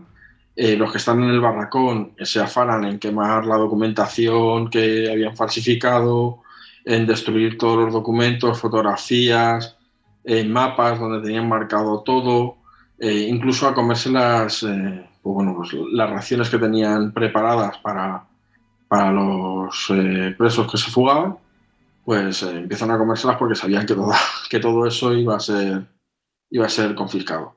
¿De acuerdo? Pues bueno, pues eh, como os decía, al final tenemos a 76 eh, presos eh, fugados, de los cuales, pues bueno, eh, poco a poco fueron, fueron capturándolos. hasta llegar en, en 15 días tenían ya prácticamente a todos los que se habían, a todos los que se habían fugado me acuerdo del, del campo A los Eh, pero 77 estos. O 76, vamos. 76. Pero lo que, lo que sí que es verdad es que el, el hecho de que se hubiera, eh, de que, de que esta fuga, eh, digamos, fueran tantos presos de, golpe, además los alemanes, eh, por mucho que, que los ingleses habían intentado quemar la documentación, se dieron cuenta que tenían pases de todo, pases para trenes, autobuses, salvoconductos, eh, documentos de identidad, pues entonces eh, ten en cuenta que esto provocó que en, en menos de estos 15 días los alemanes tuvieron que, o sea, se vieron forzados a cambiar el diseño de todos sus documentos oficiales, con la idea de que si llegaba alguno con el modelo antiguo, pues eh, bueno, tú no tienes el modelo nuevo de pase, de momento vamos a pasar la noche en comisaría, vamos a comprar, a comprobar si realmente eres Helmut Strantenhausen y si lo eres, pues bueno, pues habrás pasado una bonita noche en el calabozo y tendrás una experiencia que contarle a tus nietos, pero si en realidad eres Michael Mann, pues eh, te vamos a devolver al, al, campo del, del que te has fugado. O sea, se supone que llegaron los alemanes, tuvieron que distraer más de 100.000 efectivos para la búsqueda de, de todos los fugados, porque como te puedes imaginar, a Hitler no le sentó nada bien el, el- una fuga así, o sea, lo sintió como una, como una ofensa personal, vamos, como que le habían, habían ridiculizado a él, al rey de los... Que lo habían toreado. Sí, sí, o sea, debió ser un poco como la película del hundimiento. Sí, no la vamos a invitar. La parte del meme, ¿no? Efectivamente. De hecho, bueno, pues el caso es que de, todo, de los 76 eh, de los 76 eh, fu- eh, fugados, únicamente tres llegaron a conseguir el, el llegar, digamos, a territorios neutrales. Únicamente tres. ¿De acuerdo? O sea, que, que, pillaron, pues, o- que pillaron a 73. Eh, sí, efectivamente. Eh, de esos eh, 73, ¿de acuerdo? Eh, bueno, Hitler de hecho dio la, dio la orden de que cualquier preso que, que a partir de ese momento, cualquier preso fugado, directamente fuera, fuera ejecutado. ¿De acuerdo? O sea, nada de juicio, nada de, de la, mandarles a la nevera, ni de retirarles privilegios, ni nada. Directamente te has fugado y además como probablemente ni siquiera lleves tu uniforme, porque estés intentando pasar desapercibido, mm, eres un espía y, y vas a morir de intoxicación por plomo. Directamente. Sin juicio, sin jurado, eh, allá donde te pillen. ¿Qué pasó? Que Goering, incluso Himmler, le convencieron de que, bueno, que dado que las cosas últimamente no le iban, no iban demasiado bien para, para el Reich, que a lo mejor eh, de cara a unas negociaciones, de cara a cualquier tipo de intento de que el Reino Unido firmara un armisticio o cualquier cosa por el estilo, hombre, si matamos, si matamos a todos los pilotos, que además son todos pilotos ingleses, o por lo menos de la Commonwealth, pues a lo mejor no les va a sentar nada bien. Y bueno, pues eh, decidió que, que, bueno, que al menos deberían morir más de la mitad. Y al final decidieron que de, de esos 76 tenían que morir por lo menos 50. ¿De acuerdo? Eh, ¿Cómo eligieron, digamos, los 50 que iban a morir? Pues eh, realmente no se sabe. ¿De acuerdo? Al final de la, de la Segunda Guerra Mundial, en el 47, si la memoria no me falla, hubo una, una comisión de, investigación al mando de. Espérate, voy a hacer aquí. eh, tengo aquí de un ex detective eh, que había, se había pasado a la RAF, que era Frank McKenna, y descubrió que el responsable de decidir literalmente quién, quién moría o quién viviera fue el general de las SS, Arthur Neef, ¿de acuerdo? Eh, nadie sabe realmente cómo eligió este hombre los eh, la, El Las criterio, condenas. vamos, para, para elegir a ver a quién se cargaba y a quién no. Efectivamente, porque además en la, la orden, mm, bueno, hubo un juicio, ¿de acuerdo? Hubo, hubo un juicio eh, pues en el que se juzgaron a 18 oficiales de, la Gestapo, que fueron los encargados. porque la Gestapo fue la, encargada, digamos, de, realizar las ejecuciones. En este juicio se juzgó a 18 oficiales de la Gestapo, y de los cuales 13 fueron condenados a, a muerte y el resto de condenas que fueron de entre los 10 años a la cadena perpetua. Entonces, en este juicio eh, quedó bastante claro que la orden era, fue una, fue una orden clara y directa que era que debían morir 50 prisioneros y que debían morir de manera que pudieran, que la causa de la muerte pudiera falsearse o pudiera justificarse como que había muerto intentando huir de los, eh, de los captores, ¿de acuerdo? Y que era importante que los eh, presos en ningún momento supieran, ¿de acuerdo? En ningún momento supieran, eh, digamos, que iban a morir. En, en, la película se ve, por ejemplo, que los meten a todos en un camión, les hacen bajar a, estirar las piernas y directamente sale una Gatling y, eh, los ametrallan. Pues no, en realidad eh, no fue así, fueron muertes entre comillas, ¿de acuerdo? Eh, individuales. De hecho, a, por ejemplo, a Roger Russell, que fue uno de los que de los 50, fue capturado, iba supuestamente de, de vuelta al, al Luft 3, ¿de acuerdo? Y bueno, pues iba con un, con un compañero, eh, pararon, bueno, vamos a estirar las piernas porque el camino que tenemos es, es largo y tal, y cuando se bajaron del coche estaban estirando las piernas, en fin, pues llegaron los dos eh, de la Gestapo, se puso uno detrás de cada uno de los prisioneros y, y les dispararon por la, por la espalda, ¿de acuerdo? Entonces tenemos a 50 ejecutados, 3 llegan a, territorios neutrales y de los otros 18, 5 fueron enviados a, a Salzhausen a, directamente a, a, a, morir. O sea, la idea era que, bueno, no los matamos, pero lo llevamos a un campo de, de concentración de lo más probable es que acaben, que acaben muriendo. Y los otros eh, 13, perdón, eh, 23, los otros 18 sí que fueron ya, eh, digamos, devueltos al, al Stalag Club 3. Cuando llegaron, se le, el, comandante del, del, campo les indicó que, que bueno, que de los eh, fugados había habido había 50 que no lo habían logrado, que habían, habían sido abatidos en, en mientras por intentando fugarse. A lo que el, el jefe de los eh, de los eh, oficiales británicos eh, les preguntó que bueno, que de esos 50 cuántos estaban heridos. Entonces el, comandante del campo dice que se, dio la vuelta y llorando les dijo han sido abatidos 50, 50 prisioneros, o sea, dándoles a entender que, bueno, él no, no, compartía esa decisión, pero que había sido lo que había sido una ejecución. De hecho, el propio comandante del, del campo les permitió a los eh, ingleses levantar un monumento en memoria de, sus compañeros. De hecho, ese monumento, eh, al finalizar la guerra, fue sustituido por otro en el mismo lugar, donde figuran los nombres de los 50, de los 50 asesinados. ¿De acuerdo?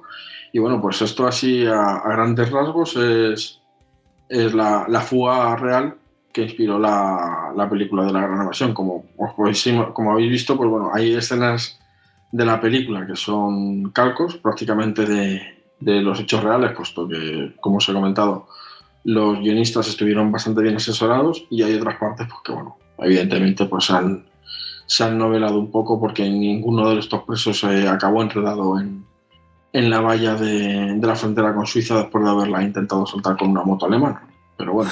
sí. En yo, fin. creo que es, yo creo que es una, una de, esas, eh, de esos hechos que, bueno, que merece la pena conocer y que, joder, que, que esto, esta gente con los recursos que tenían, eh, bueno, sacaban petróleo. No, te decía que al final cumplieron el, eh, pues eso, el, el, el, la obligación que tenían como oficiales de intentar huir y, y de que, lo, que, el enemigo distrajese el mayor número de, de efectivos posibles. Y, y, vaya que sí lo, sí lo consiguieron. Sí, 100.000 personas trabajando para intentar actualizar todas las cosas y pillarlos. En fin, tela.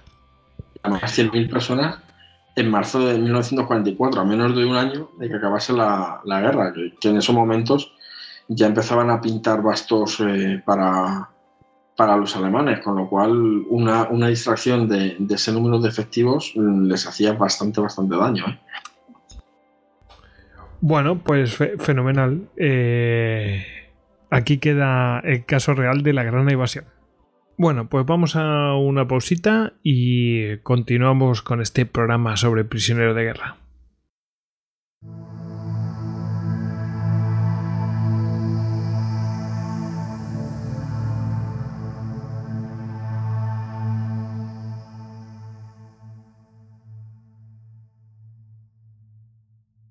Puedes escuchar más episodios de Histocast en cuonda.com y además encontrarás Saludos, les habla Dori Toribio desde la Casa Blanca. Qué guapa, qué baja.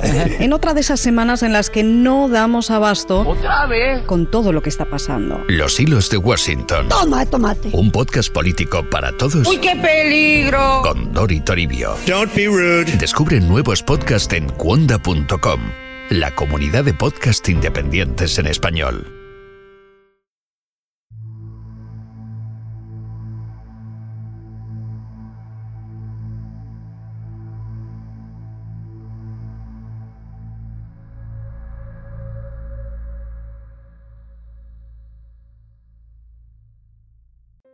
Bueno, pues ya estamos de vuelta y a ver de qué hablamos ahora.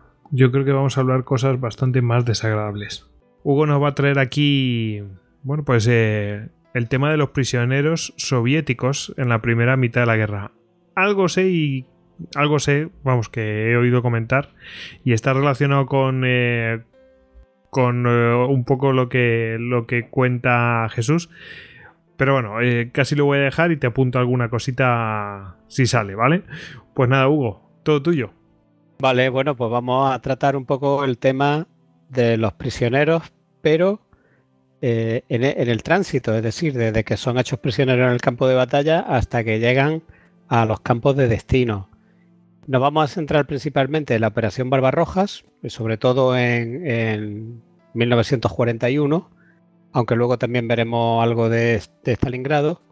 Y bueno, para hacer una idea de, los, de los 3.350.000 prisioneros eh, de guerra que se hicieron o que hicieron los, alemanes al ejército rojo para mediados de diciembre de 1941, es decir, de esa cifra de, de 3.350.000, unos 2.465.000 lo fueron en, los grandes cercos, en las grandes batallas de cerco, en Molensko, Vyazma, Briansk, Kiev, etcétera, que se van a producir a, lo largo de esa segunda mitad de 1941. Eh, Entonces, claro, vemos que son 2.465.000 soldados con una característica muy especial, que es que se hacen prisioneros de golpe o se van haciendo hay que tener en cuenta que en cada batalla de cerco, pues la cifra no bajaba de los 300.000 prisioneros.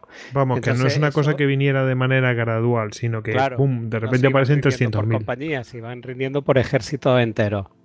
Entonces, eh, claro, a, ver cómo organiza esas grandes masas para llevarlas a la retaguardia, cuando ya sabemos también por el programa de Kiev o de la batalla de Kiev, que ya tratamos el año pasado, que los alemanes andaban muy justos de hombres, andaban muy justos de material, que el, que el territorio soviético era muy grande y que, bueno, a ver cómo manejaba eso. Ah, claro, a eso hay que añadir también la superioridad racial, los aires de, de, superioridad, la, pues todos los, actos criminales que se van cometiendo, que no solamente fue por la SS o las tropas de retaguardia como los Einsatzgruppen, sino que ya también se va demostrando que en la Wehrmacht también hubo casos.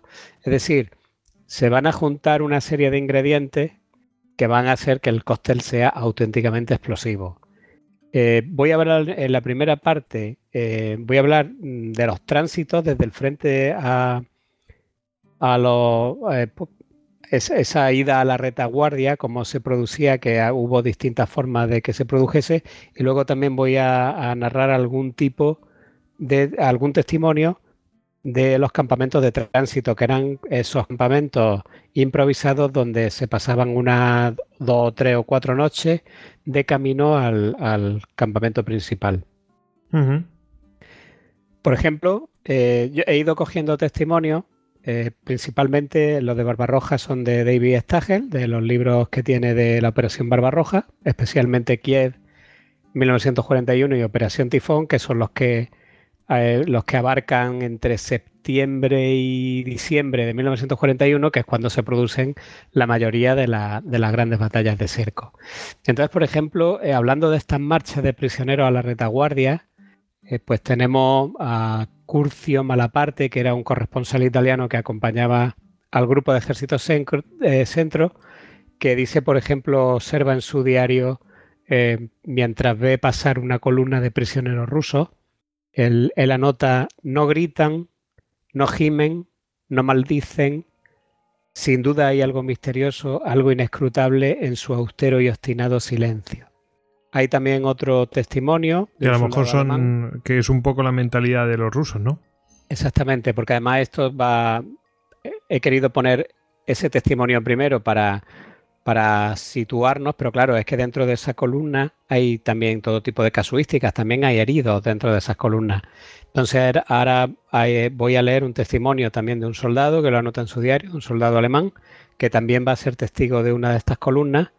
Eh, es un poco duro, con lo cual si hay niños escuchando, eh, yo aconsejo que se pase el podcast 10 minutos para adelante. Y eh, bueno, pues es bastante gráfico y eh, este soldado sigue insistiendo en la cualidad esa inexplicable a la que hacía eh, eh, alusión Curcio Malaparte del, del, comportamiento de estos hombres y registra con una combinación pues, entre fascinación, miedo y horror lo siguiente. Va, él va viendo y va, y va notando algunos quemados por los lanzallamas habían dejado de tener la semblanza de un rostro humano. Eran pedazos de carne deforme y cuajado de ampolla. Una bala se había llevado la mandíbula de un hombre. El trozo de carne que cubría la herida no ocultaba la visión de la tráquea, por la que escapaban burbujas de aire acompañadas de una especie de ronquido. Cinco balas de ametrallador habían hecho pulpa el hombro y el brazo de otro hombre, que tampoco venía, tenía venda alguna. Parecía que su sangre saliera de varios tubos. He sido veterano de cinco campañas pero nunca he visto nada igual. Ni un grito, ni un gemido escapaban de los labios de estos heridos, Joder, sentados en la hierba. Apenas se dio inicio a la distribución de provisiones, los rusos, incluso los moribundos, se levantaron y se abalanzaron. El hombre sin mandíbula apenas, apenas si podía mantenerse en pie. El hombre de un solo brazo se aferró con el mismo al tronco de un árbol. Los pedazos de carne deforme avanzaron lo más rápido que podían.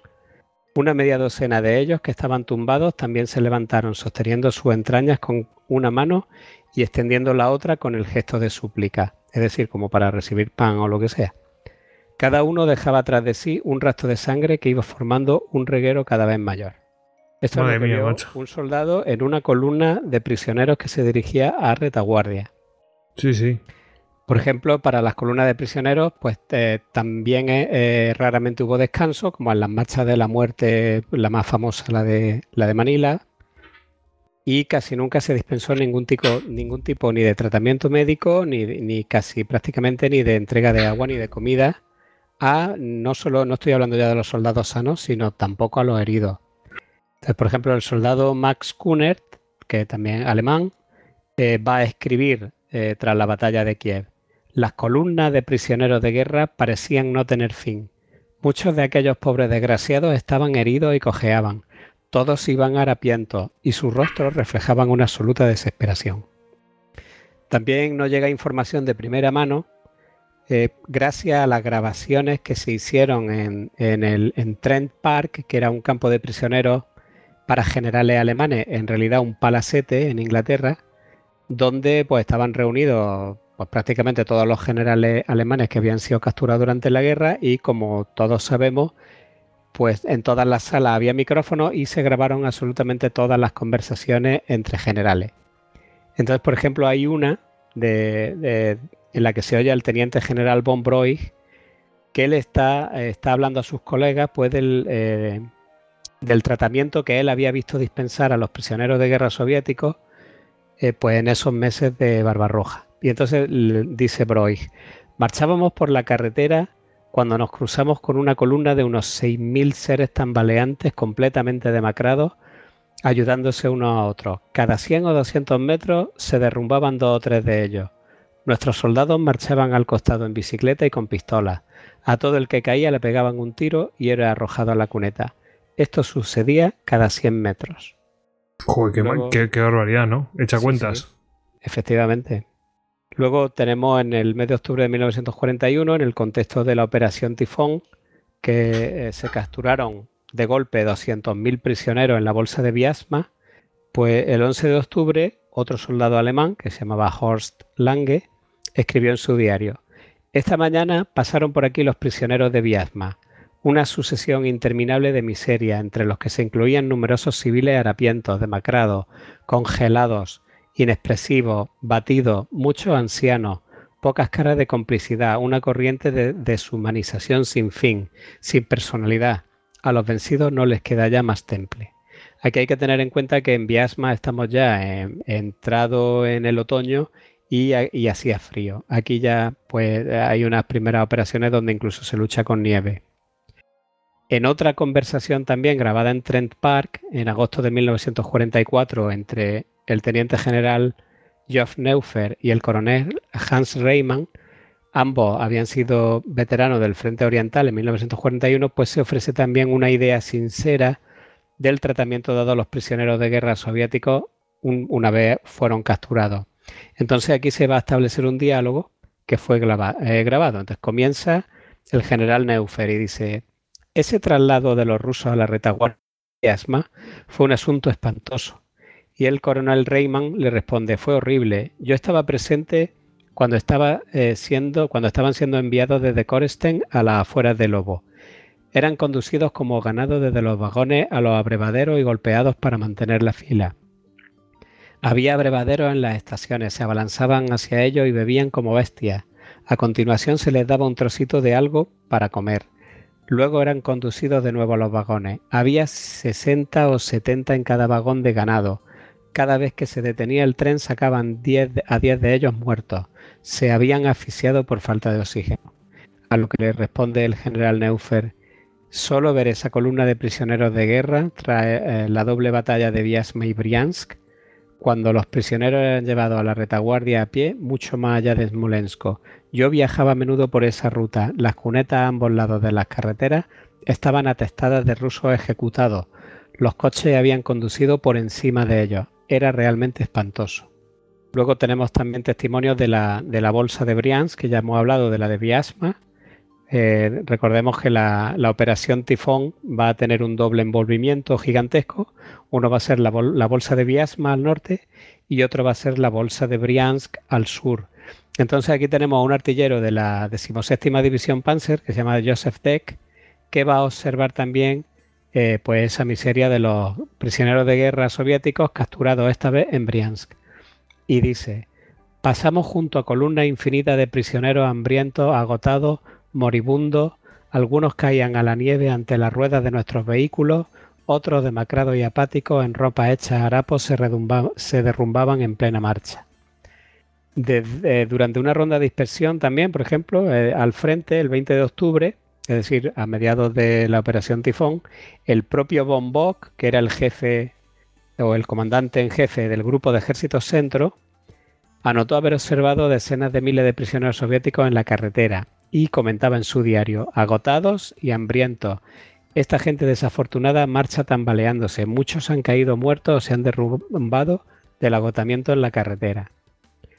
Por ejemplo, hay también un testimonio de un oficial médico italiano que va a observar también un, transporte de prisioneros soviéticos y anota en su diario pues cómo, esta columna era manejada por los guardias alemanes. Y dice, allí estaban, una interminable columna marrón de derrotados, indefensos y humillados soldados, empujados y golpeados por un puñado de alemanes. Trataban de pegarse unos a otros para protegerse del frío, Marcas rojas en sus cuerpos atestiguaban los golpes que le habían asestado sus guardias. Algunos de los prisioneros soviéticos eran muy jóvenes, otros tenían una edad mediana. Todos ellos corrían para evitar los palos de los guardias alemanes, que caían sin discriminación. A veces se producían huecos en las filas, pero estos eran rápidamente cubiertos por prisioneros que empujaban desde atrás. La procesión pasó durante más de diez minutos y todavía no se adivinaba el final. Debía de haber miles de hombres. Unos pocos rostros expresaban odio, la mayoría nada que no fuese miedo, miedo vil y degradante. Muchos de los prisioneros cojeaban, algunos avanzaban torpemente a saltitos, como los pájaros grandes. Muchos se mantenían con el grupo solo porque eran ayudados por sus camaradas. Las peores palizas se las llevaban aquellos que amenazaban con retrasar la marcha de la columna. Al fin vimos la parte trasera de la columna. Aquí los heridos, los enfermos, los debilitados y los agotados luchaban por continuar, apoyados y a veces llevados por sus camaradas, pateados y golpeados por los guardias arrastrando los pies sobre la carretera de asfalto, tambaleándose con cada golpe, con sus ojos atormentados por el miedo a la muerte. Madre mía, ¿no? Pues sí. Bueno, pues es que mover a tanta gente y luego la desesperación y bueno, se junta todo un poco también. Claro, es que yo creo que aquí se junta todo. Porque bueno, al elemento criminal, que es cierto que existió y también se pudo comprobar con la población civil en la retaguardia, es que a eso aquí se une la imposibilidad absoluta de, hacerse cargo de semejante número de gente. Porque es que si vemos, por ejemplo, las batallas eh, que se producen en el oeste o, un par de meses antes se habían producido la, conquista de los Balcanes, de Grecia o incluso la operación de Creta, estamos hablando a lo mejor de que en cada batalla, pues, eh, pues, pues no sé, podían tomarse 10.000 prisioneros, 20.000, pero esto, esto estaba fuera de todo lo que se hubiera visto antes por parte de los alemanes. O sea, que es que se les venían encima 300.000 hombres de golpe. Y claro, manejar eso hasta la, hasta la retaguardia es, también un... Es una catástrofe logística, vamos. Es una catástrofe logística porque además los estaban llegando a ninguna parte, porque tampoco tenían ni infraestructura, o sea, no tenían, no tenían vías para llevarlo a la retaguardia ni, ni recursos, pero es que además no tenían tampoco dónde llevarlo. En fin, o sea, es una tormenta perfecta. Bueno, pues eh, estas columnas realmente, como no sabían muy bien qué hacer con ellas, eh, en su camino hacia la retaguardia profunda, hacia el oeste, van a ir parando en lo que se llamaban campos de tránsito. Que los, campos de tránsito no son otra cosa que un descampado con, supongo que cuatro vallas y, poco más. Y ya está. Y entonces, eh, pues bueno, estos campos ya he dicho que se van a hallar en los caminos de ruta hacia la retaguardia. En algunas ocasiones puede, pues recorrían cientos de kilómetros de campo en campo y eh, pues los prisioneros van a ir pasando por estos campos a marchas forzadas. En la mayoría de los casos apenas si se hicieron preparativos, no ya para alojarlos, pero es que ni siquiera para la alimentación de esos prisioneros y la disciplina pues se administraba con las más despiadada crueldad. Entonces, para aquellos que sobrevivieron y llegaron a los campos, continuó la lucha diaria por la supervivencia. O sea, no valía sobrevivir en la marcha, sino que una vez que estaba en el campo también tenías que sobrevivir. Muchos de los campos eran poco más que espacios abiertos, rodeados de alambradas, en las que los prisioneros pues, debían eh, de construirse sus propios y rudimentarios eh, refugios, que consistían generalmente en, pues, en simples agujeros en el suelo o en estructuras hechas con arbustos que ofrecían poca protección contra los elementos, especialmente ya cuando está avanzado el otoño. Y eh, pues bueno, tenemos por ejemplo a un superviviente de estos campos que se llama Nikolai Obrivnava, que va a dar testimonio de lo que él vio allí. Entonces él escribe una memoria de su experiencia y cuenta. El primer campo de tránsito se encontraba cerca de la población de Belgi, nos tuvieron allí durante 10 días. No fuimos alimentados ni nos dieron de beber. Y además estuvimos expuestos a los elementos. Aquí vi por primera vez a hombres jóvenes y sanos morir de hambre.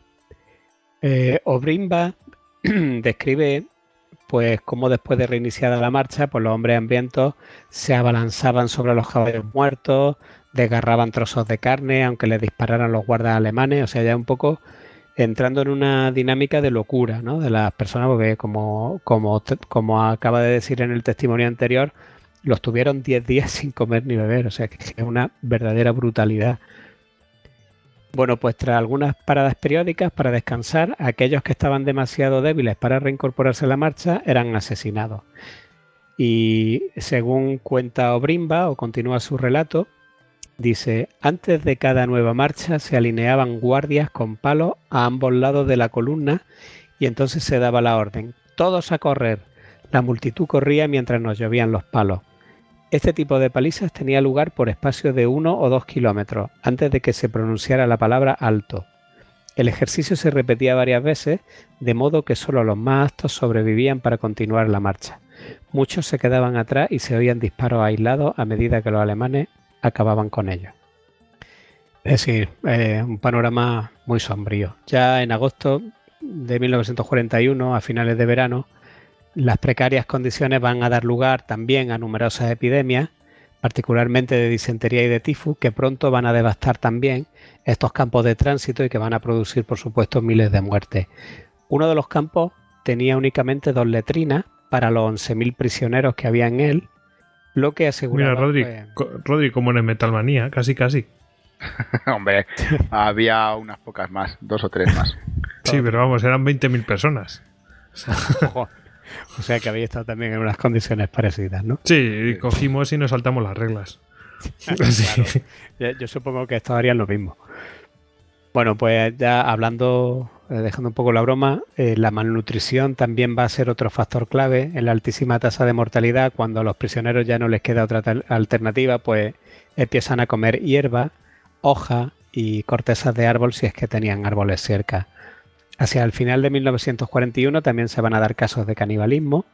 Hay un caso absolutamente brutal que no lo voy a contar, pero que bueno demuestra a las claras cuál era el estado de desesperación de estos seres humanos. Y eh, bueno, en, un campo, por ejemplo, que albergaba unos 74.000 hombres para mediados de agosto, pues resulta que solamente le habían dotado cocina para atender a 2.000 y eran 74.000 todos los días pues había docenas de muertes, de muertos en el campo, pero porque se peleaban por la ración. Es decir, se producían muertes en la lucha por, por llegar al mostrador y conseguir una escudilla pues, de sopa o de lo que fuese. En otro campo, también, una ronda de inspección alemana eh, va a concluir en su informe de inspección que los prisioneros no reciben nada para beber, tampoco hay infraestructuras para, para el aseo. Cuando el camión cisterna trae el agua para la cocina, estalla siempre una pelea feroz que solo puede ser sofocada mediante disparos. Las revueltas por hambre y los incesantes disparos están también a la orden del día. Eso está extraído de un informe de inspección de uno de estos campos de tránsito. Y por supuesto también eh, en otra de las grabaciones de Trent Park, el general Broyce, por ejemplo, va a hablar también de su experiencia en un campo de prisioneros de este tipo eh, que daba cabida a unos 20.000 hombres. Les decía a los otros generales que había con él en Tren Park, le dice, de noche gritaban como bestias salvajes, no le habían dado nada que comer. O sea, eh, bueno, el testimonio lo, dice todo. Las muertes en los campos comenzaron a incrementarse en octubre porque a, la falta de alimentación y a, y a las enfermedades, pues ahora vamos a tener que añadir también otro elemento que va a ser el frío, y claro, pues ya los efectos debilitantes pues van a ser eh, absolutamente eh, imparables y van a, van, van a eh, provocar que, que, se diezmase la, la población recursa de, estos campos. Y pues por aquí también podemos explicar ya, o se puede explicar toda esa elevadísima cifra de muertos que yo creo que para febrero de 1942, alguna que otra vez hemos dicho que quedaba una cantidad ínfima de esos 3.300.000 prisioneros que se van a hacer a lo largo de 1941. Creo que también lo hablamos en Kiev, que, cuando los alemanes de repente eh, piensan que necesitan mano de obras, eh, ya en el programa de Kiev, si os acordáis, pues tratamos los planes de industrialización, que lo, que lo estaban haciendo todo un poco de manera equivocada. Y cuando en febrero o así los planificadores alemanes se le ocurre la idea de que los prisioneros rusos pueden ser esa mano de obra que, necesitan, pues resulta que el invierno se los ha llevado ya por delante. Luego va a haber también muertes por represalia. Eh, esto se va a producir eh, pues muy cerca de la línea de frente, cuando estas columnas de prisioneros están todavía en zona caliente. Por, por ejemplo, eh, se van a dar muchos casos precisamente pues porque los soldados soviéticos también habían cometido brutalidades contra los soldados alemanes. Eh, los alemanes heridos capturados pues van a recibir también un tratamiento terrible y lo sabían. Y bueno, estas atrocidades no eran en modo alguno un suceso excepcional, sino que fue algo generalizado en el frente oriental ya desde el primer momento y ningún bando se apartó de este círculo vicioso de, violencia revanchista en toda la guerra. Por ejemplo, se va a dar un caso en Ucrania, uno de tantos, pero para ilustrar este fenómeno de estas acciones de represalia, y fue un grupo de unos 100 soldados alemanes que fueron encontrados colgados de los árboles por las manos y quemados. Es decir, le habían hecho lo que llamaban los soldados alemanes unos calcetines de Stalin, que consistía en, una vez que estaban colgados de las manos, les empapaban los pies con gasolina y les prendían fuego. Entonces, claro, eh, ante este descubrimiento de esos 100 soldados alemanes eh, ejecutados con el procedimiento de, muerte de los calcetines de Stalin, pues claro, esto va, a provocar una rápida respuesta y según el testimonio de un soldado alemán, eh, nos cuenta un poco en qué, en qué consistió y dice, al día siguiente, a mediodía, la división recibió una orden al efecto para que todos los prisioneros capturados durante los últimos tres días fuesen fusilados en represalia por la atrocidad de inhumana que había cometido el ejército rojo en nuestro sector Resultaba que habíamos hecho eh, numerosos prisioneros durante esos días fatales y en consecuencia el castigo se cobró las vidas de 4.000 hombres. Se ponían en fila ocho hombres cada vez junto a una gran zanja anticarro. Cuando se sonaba la descarga, otros ocho hombres caían, ocho hombres caían hacia adelante eh, hasta el fondo de la zanja y otros eh, y otros ocho hombres inmediatamente ocupaban su lugar. Es decir, Fijaros esa espiral de violencia terrible, se encuentran a 100 soldados calcinados, pues ellos matan a 4.000, que eran los que habían hecho prisioneros en esos últimos días, y supongo que eso pues tendría otra vez una respuesta por el otro lado, con lo cual eh, aquí estamos viendo cuál es la dimensión que llegó a alcanzar el frente oriental en, pues, prácticamente en todos los aspectos, no solo en la retaguardia, sino también en las líneas de frente. Luego se va a dar también un caso curioso, que yo creo que lo harían porque que ya no les quedaría más remedio, que es que va a haber columnas de prisioneros que van a marchar a retaguardia sin vigilancia. Es decir, les decían, ala, iros, iros por esta carretera y ya, bueno, pues, cuando alguien os dirá dónde os tenéis que parar. Y claro, ¿esto qué significaba? Pues que esto provocaba mucho resquemor eh, entre, entre los soldados de primera línea porque pensaban que por el camino, y efectivamente también tenían razón, eh, pues podían eh, fugarse con los partisanos o podían ponerse de acuerdo con los partisanos pues para algo, podían intercambiar información, etcétera. Y bueno, las unidades alemanas que necesitaban a todos su hombre en el frente, pues no, no podían permitirse el envío continuo de destacamentos mm, de guardia para estos cientos y a menudo miles de cautivos que llegaban cada pocas horas. Así que bueno, pues los tenían que dejar. El soldado Gottlob Biedermann por ejemplo, pues recuerda cómo eran enviados a retaguardia a los puntos de concentración y él escribe en su diario, durante el ataque a Kanev, que está en, el río Nieper, los prisioneros fueron enviados a la retaguardia sin vigilancia, ya que todos los hombres disponibles se necesitaban desesperadamente en el frente.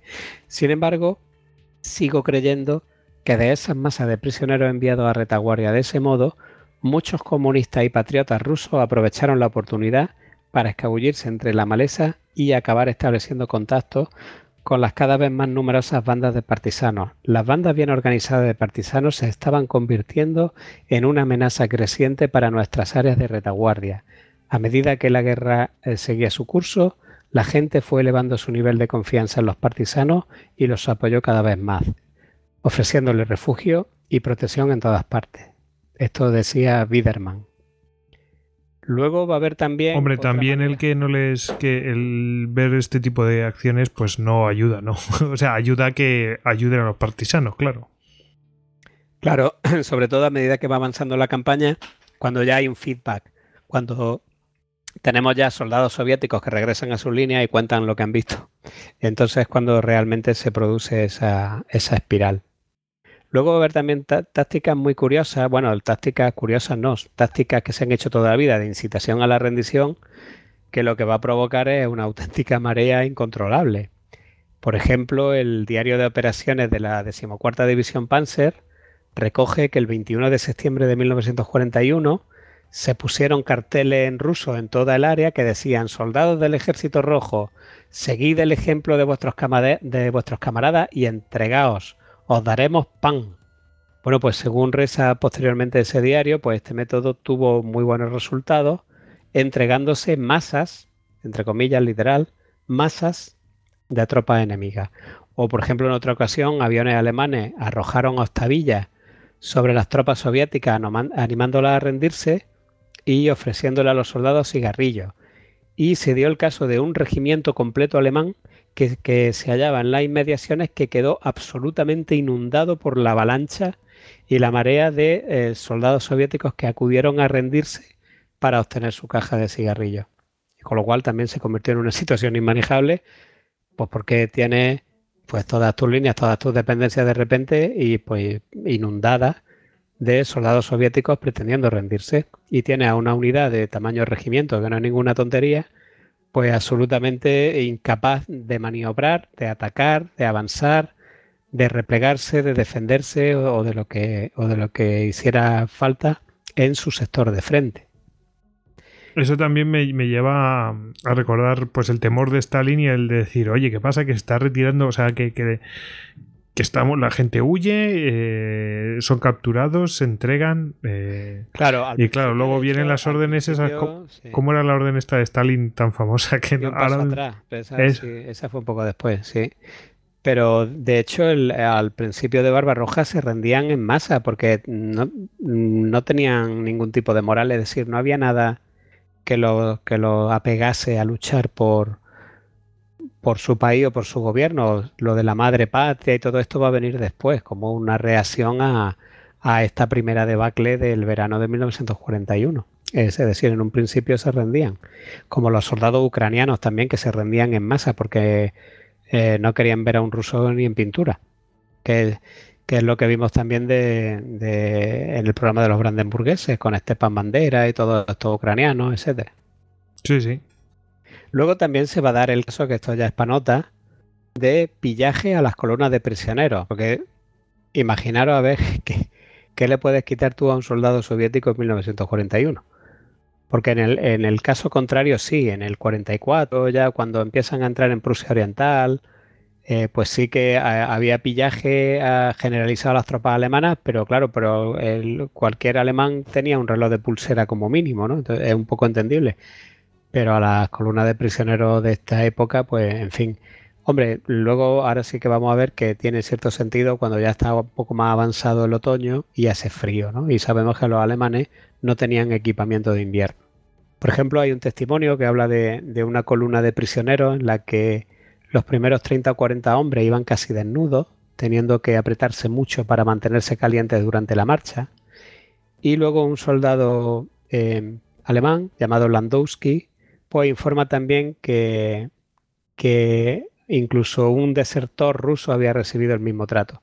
Es decir, un ruso que se había pasado a los alemanes para luchar contra ellos, va a recibir este trato también. Y, y dice Landowski, cuando llegamos Nuestros amigos comenzaron a quitarle la ropa. Uno cogió el sombrero, el siguiente tomó sus botas, otro necesitaba su abrigo y al final el tipo quedó allí de pie en calzoncillos. Seguidamente le pegaron un tiro porque, como dice Landowski, el ruso no hubiera podido caminar en esas condiciones y se hubiese muerto de frío. Qué humanitario. Qué bien. Tremendo. Todo ahí como si fuera un caballo, lo mismo. Sí, eh, sí, sí es tremendo. Luego está también, hay otro, el caso particular de los Hiwis, que van a ser eh, rusos que voluntariamente van a servir al ejército alemán. Ya en los primeros estadios de, Barbarroja y ante la inmensidad del territorio ruso, además de la escasa infraestructura y la enorme carestía de personal que estaba sufriendo la Wehrmacht, pues se produce un curioso fenómeno, que es que los prisioneros soviéticos empezaban a no ser enviados a, campos de tránsito, sino que empezaban a ser puestos a trabajar en un primer momento, por ejemplo, pues la mejora de las carreteras, en construcción de puentes o en mantenimiento de infraestructura para permitir que los soldados alemanes pudieran luchar, fueran cuales fueran, para que siempre las unidades de combate estuvieran plenas de efectivos. Eh, los soldados soviéticos lo hacían de buena gana, según multitud de testimonios, por no haber estado suficientemente alimentados las semanas anteriores a su captura o deserción. después, es decir, después de todo lo que hemos visto hasta ahora, ¿quién no querría ser un Hiwi para el ejército alemán? Así que, eh, por ejemplo, en 1941, solo en raras ocasiones se va a permitir a los Hiwis participar como combatientes ya en unidades alemanas. O sea, fijaros lo que estamos hablando. Eh, no, no de tener a Hiwi eh, agregado a la compañía para que te laven la ropa o no, no. Combatientes en las unidades de combate. Stagel cita un ejemplo concreto que es un regimiento soviético de cosacos que se había pasado a los alemanes y que fue empleado en operaciones antipartisanas en retaguardia, en la retaguardia alemana, con la denominación de 600 destacamento cosaco en, el, en, el grupo de, en la retaguardia del grupo de ejércitos centro. El creciente empleo extraoficial de estos hiwi a, finales del verano de 1941 sí que empezó a ser un claro signo de la progresiva desnaturalización de las políticas militares en el frente oriental, es decir, de, los hiwi son hiwi, son obreros, obreros semiesclavos, y esto empieza a diluirse un poco, y el ejército se va a ver forzado a esta práctica de coger hiwi, pero es por la desesperada necesidad de reducir la excesiva sobreextensión que empezaba a tener ya el, el o el ejército del este en, pues, en los estadios finales de 1941 cuando pues si vemos un mapa, el frente pues era ya de miles de kilómetros de norte a sur. No obstante, en 1941 el número de Hiwis eh, solo constituía una pequeña fracción del ejército, aunque su número crecería de forma dramática en los años venideros y eh, esta medida en realidad pues, tampoco fue nunca suficiente para, para alcanzar la proporcionalidad que se precisaba eh, debido a la escasez de efectivos crónica que, va a existir pues prácticamente desde finales de 1941 en, en la Wehrmacht en el frente oriental. Hay un caso muy curioso de, de Hiwis combatiendo en unidades de combate en 1941, porque luego sí sería más habitual, incluso se formarían los las Ostruppen, los, batallones de, eh, de prisioneros pues, ruso, ucraniano, etcétera. Pero ya en 1941 al final hay un caso muy curioso que además lo cuenta eh, Kurt Meyer, Panzer Meyer en sus memorias, en el, en, el Muse en 1941.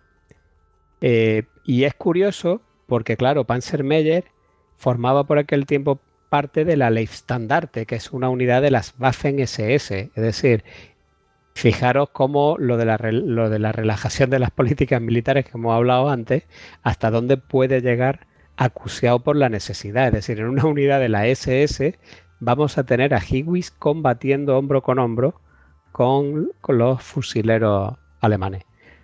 Y esto va a suceder en, en, Rostov en 1941. Ya sabemos que el grupo de ejército sur en su invasión de Ucrania va a llegar hasta el mismo Don, hasta Rostov.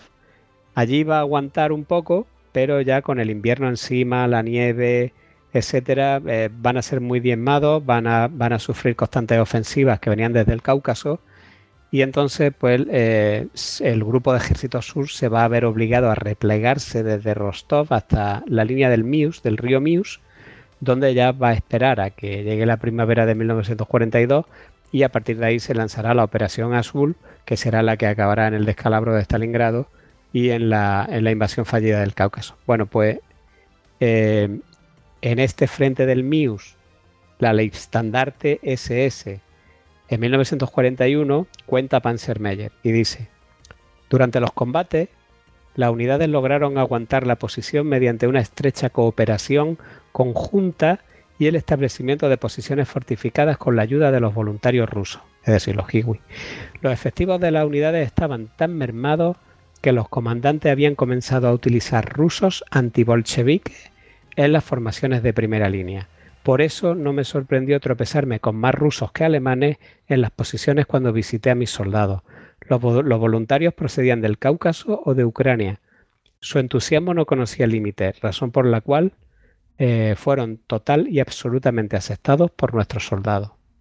Yo creo que el, valor de este testimonio es increíble, porque además dice que hay unidades de combate donde hay más rusos que alemanes combatiendo. ¿A qué situación llegó el ejército alemán, no? Absolutamente. Sí, Además, sí, Panzermeyer, las memorias son muy, muy gráficas y lo de eh, lo que no, lo que no, lo que cabe explicar es cómo llegó el grupo de ejércitos eh, sur a Rostov y en las condiciones en que llegó. O sea, estaba prácticamente desarmado. Sí, desmembrándose, básicamente para, porque, para utilizar de argamasa a estos. Sí, sí, con, con compañía de 20, 30, 40 hombres. Y con, claro, y, en temperaturas gélidas de 30 grados bajo cero, donde los carros de combate no funcionan, eh, donde el aceite se congela, las armas alemanas no estaban preparadas para esos fríos porque utilizaban un aceite que no estaba preparado y se congelaba también, con lo cual se está, estaban todo el rato encasquillándose. O sea, fue, fue la antesala del año siguiente, para el que hubiera querido leerlo, claro. Luego, pues sí también eh, estos Hiwi, como hemos dicho, van a seguir eh, ya durante toda la guerra, cada vez con más importancia. Y hay también un testimonio que he querido eh, o he escogido para cerrar mi intervención, que es de un soldado alemán, de Dietrich Kolbeck, del 160 Batallón Contracarro, que se produce en Stalingrado cuando ya está la bolsa cerrada. Es decir, eh, los soviéticos ya han llevado a cabo la operación Urano, han rodeado al, octavo ejército y a la parte del cuarto ejército Panzer que estaba al sur, y pues ya tenemos un frente continuo que va a ser la bolsa de Stalingrado. Bueno, pues en esa bolsa, en las trincheras de la periferia, está el 160 Batallón contra Carro y ahí está Dietrich Goldbeck. Y este, esto es un extracto de su testimonio que está sacado del, libro de supervivientes de Stalingrado, que, también creo que alguna vez lo hemos comentado, que es un libro de testimonio de gente que logró salvarse de Stalingrado. La mayoría, pues porque fueron heridos y, dio tiempo a evacuarlos en avión. O algunos incluso porque después de hechos prisioneros lograron sobrevivir al cautiverio ruso. Y entonces dice, dice el testimonio de, de Goldbeck respecto de los Hiwis. Dice, lo que fue sorprendente en esta ocasión fue el comportamiento de los hiwis, que eran empleados en el batallón como mano de obra auxiliar, en especial en los servicios de apoyo, pero también en los puestos de mando de sus unidades, cortando madera, construyendo búnkeres de tierra, haciendo la colada y como mecánicos de vehículos. Vivían en sus propios búnkeres, eran totalmente conscientes del cerco, que hacía ya más de un mes que se produjo, pero nunca mostraron inclinación a rebelarse a pesar de la falta de alicientes por nuestra parte, e hicieron su trabajo ahora y antes con las pobres raciones que les proporcionaban. También sabían que era mucho mejor estar con las tropas combatientes que en las zonas de concentración para prisioneros, y su peor temor era la posibilidad de ser liberados. Posteriormente, en enero, hubo desertores que vinieron a nuestro sector animados por los que gritaban consignas. Según los prisioneros que cogimos de ese modo, se había extendido el rumor por todo el frente norte y no le importaba lo más mínimo la caminata de 30 kilómetros para llegar hasta aquí. En Nochebuena, cuando le expliqué brevemente a los Hiwi en el puesto de mando del batallón el significado de la Navidad y distribuí una pequeña cantidad de cigarrillos y de, eh, de machorca capturado, el machorca es el tabaco ruso, que pues que tenían fama de duro, además tenía un, un, olor que se impregnaba en el uniforme y, se podía detectar incluso a decenas de metros y no fue rara eh, pues veces que se van a descubrir a unidades rusas porque los soldados alemanes olían el, tabaco antes de ver a, los soldados soviéticos. Pues esto, esto, es como si fumaran celtas o algo así, ¿no? O, peor, sí, sí, celta bisonte de aquello. sí. sí. sí. Bueno, pues dice, eh, pues dice, eh, pues eso, le, lo llama al puesto de mando y le explica el significado de la Navidad, le distribuye cigarrillos y dice, y se emocionaron visiblemente. dice, y uno de ellos expresó sus sentimientos con unas pocas palabras de agradecimiento en las que reconoció que eran conscientes de que las cosas no marchaban muy bien para nosotros porque estábamos cercados. Sin embargo, ellos estaban resueltos a permanecer a nuestro lado, incluso en el caso de que fuésemos derrotados. Entonces me invitaron a su, diminu- a su diminuto búnker para fumar y escuchar algunas de sus canciones. Y ya Pues, bueno, pues no veas, ¿no? O sea, lo con Claro, los digo yo hibis, que bueno. les cantaría en Bueno. ruso. Sí, pero me imagino que para bueno para ponerse tanto del lado de los, anima- de los alemanes lo que han visto con los bolcheviques, claro. Eh, claro, O sea- no, no, no, es que les esperaba la muerte. A los Hiwi les esperaba la muerte por traidores Sí, sí. directamente. Sí, pero no solamente eso, sí, o sea, para cambiarte de bando directamente, o sea, que lo tienes que tener muy claro. Yo no quiero estar con los bolcheviques, o sea, Sí, hay, que sí. hay que sacarlos, dirían, ¿no? ya no hay vuelta atrás. Por Claro. eso este caso es especial, ¿no? Porque están cercados los alemanes, saben que van a perder, eh, pero en ningún caso se les pasa por la cabeza desertar, que lo hubieran tenido chupado. Pues porque no. Es más, dice a lo largo del relato que incluso incitaron a algunos de la línea contraria que se pasaron a, a los cercados alemanes. Que ya es patraca. Sí, igual no sabían que estaban cerca. pues lo mismo. Pero bueno, eh, sí, Sí, sí. siempre se ha dicho, ¿no? Que, que fue una oportunidad perdida, ¿no? Por parte de, de Alemania. El no haber utilizado esos prisioneros, que la mayoría de ellos estaban muy predispuestos a luchar y, y simplemente dejarlos morir o, o matarlos. Exactamente. Sí, yo creo que ahí habría un what if, eh, se podría crear un what if sólido, porque yo creo que sí que, por lo menos en los primeros meses de 1941 existió la posibilidad, si se hubieran portado bien con los prisioneros, de, de, haber, de haberlos armado, si es que había armas también, que esta es otra, ¿no? Porque ya también vimos cómo estaba la industria alemana por aquel momento, ¿no? Pero yo creo que sí, que, que la mayoría de esos soldados se los podría haber dado la vuelta contra Stalin. Pero bueno, Fíjate, eso deja de ser un what if.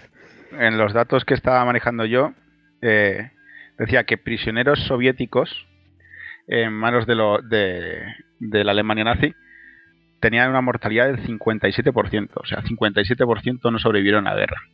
Y poco me escuchando el parece. relato me parece poco. ¿eh? No, no, es que yo creo que fueron más.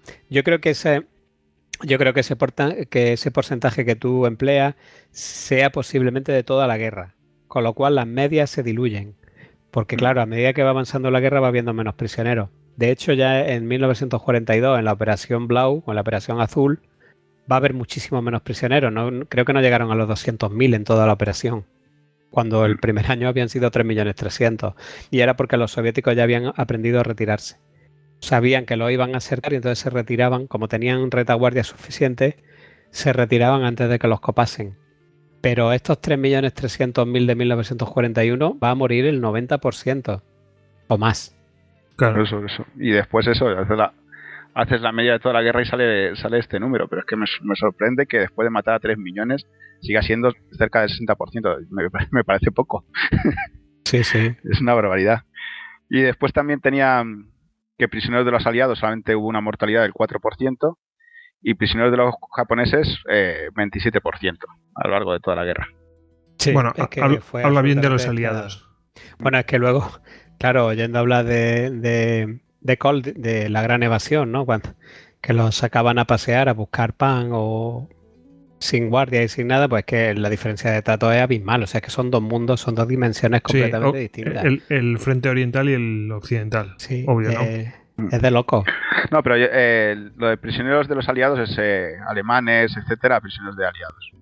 O sea que lo, lo- eran prisioneros que estaban custodiados por aliados, 4%, ¿eh? De Sí, mortalidad. muy muy, poquito. muy, muy poco. Sí, sí, sí.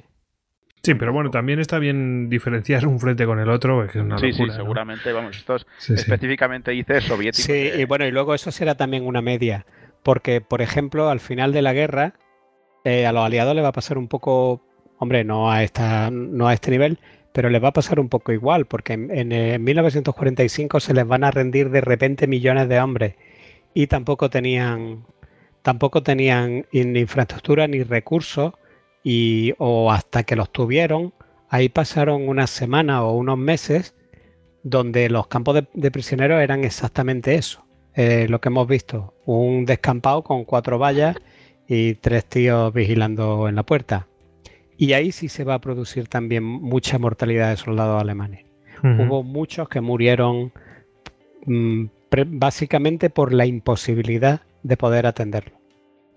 Y luego está lo otro, lo del... eh, bueno, que también hubo crímenes por parte de los aliados. Y, eh, vimos que en el que tratamos sobre Patton que, bueno, pues había habido...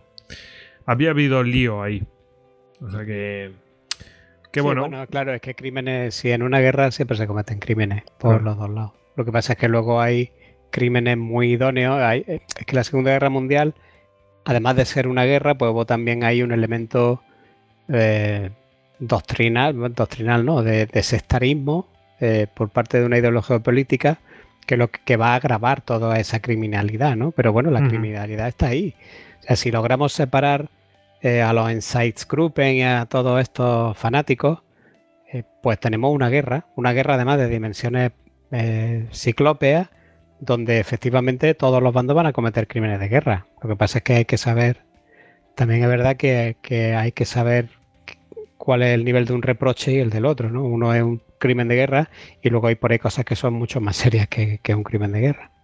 Bueno, hay que ver también el. Bueno, esto es lo que, te, lo que os quería comentar. Eh, no, no sé si tú estabas, Rodri, cuando fuimos al campo de Sachsenhausen.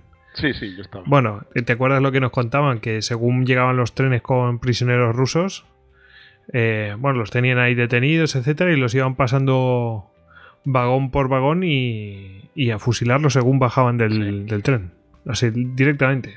Sí, sí, tenían ahí un murete con sacos de arena y según bajaban la cuesta los ponían contra el murete, los fusilaban y directamente a los hornos. Sí, sí. A mí, me, lo- a mí lo que me sorprendió es que de, del campo se haya conservado tan poco.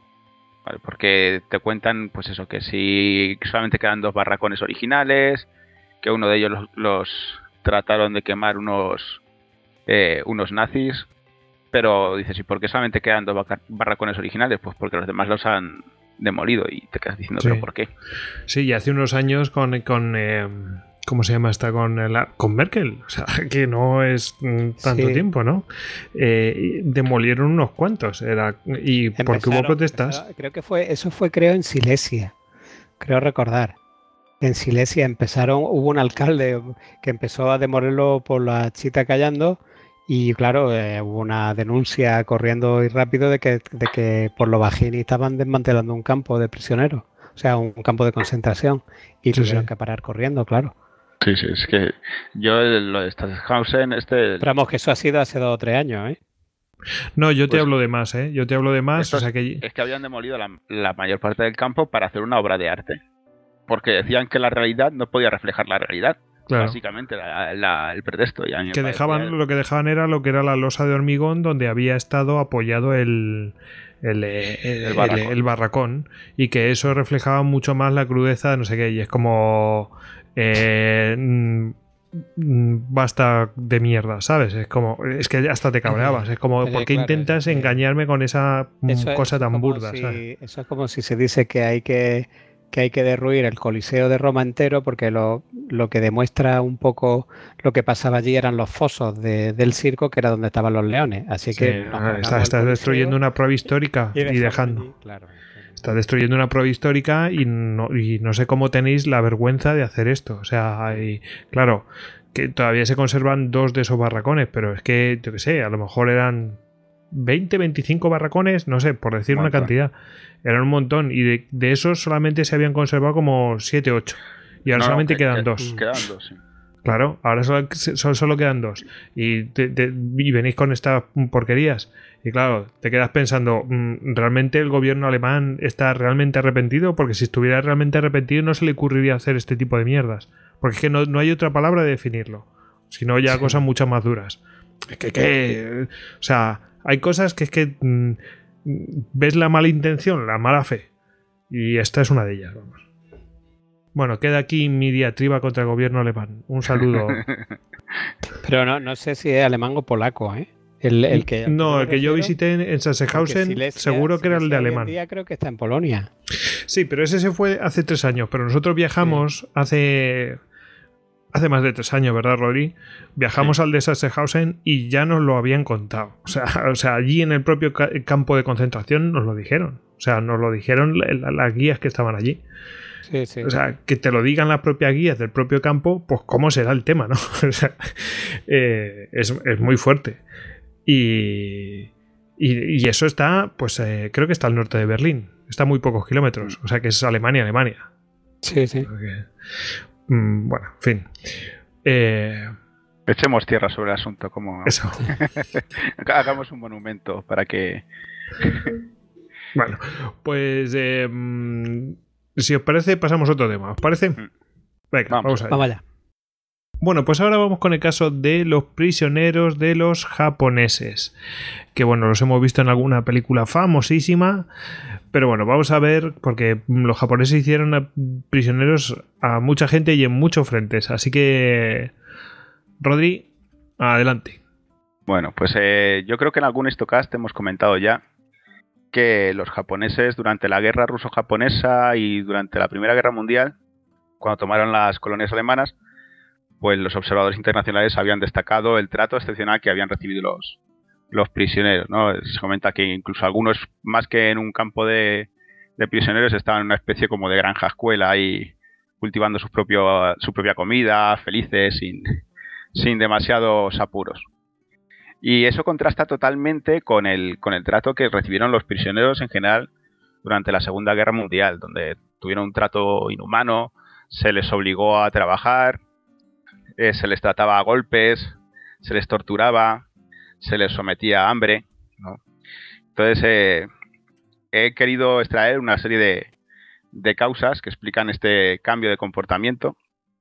Y la primera de ellas sería eh, el cambio de paradigma en la política de Japón y también el cambio de visión que tenía el pueblo japonés con respecto a las potencias occidentales.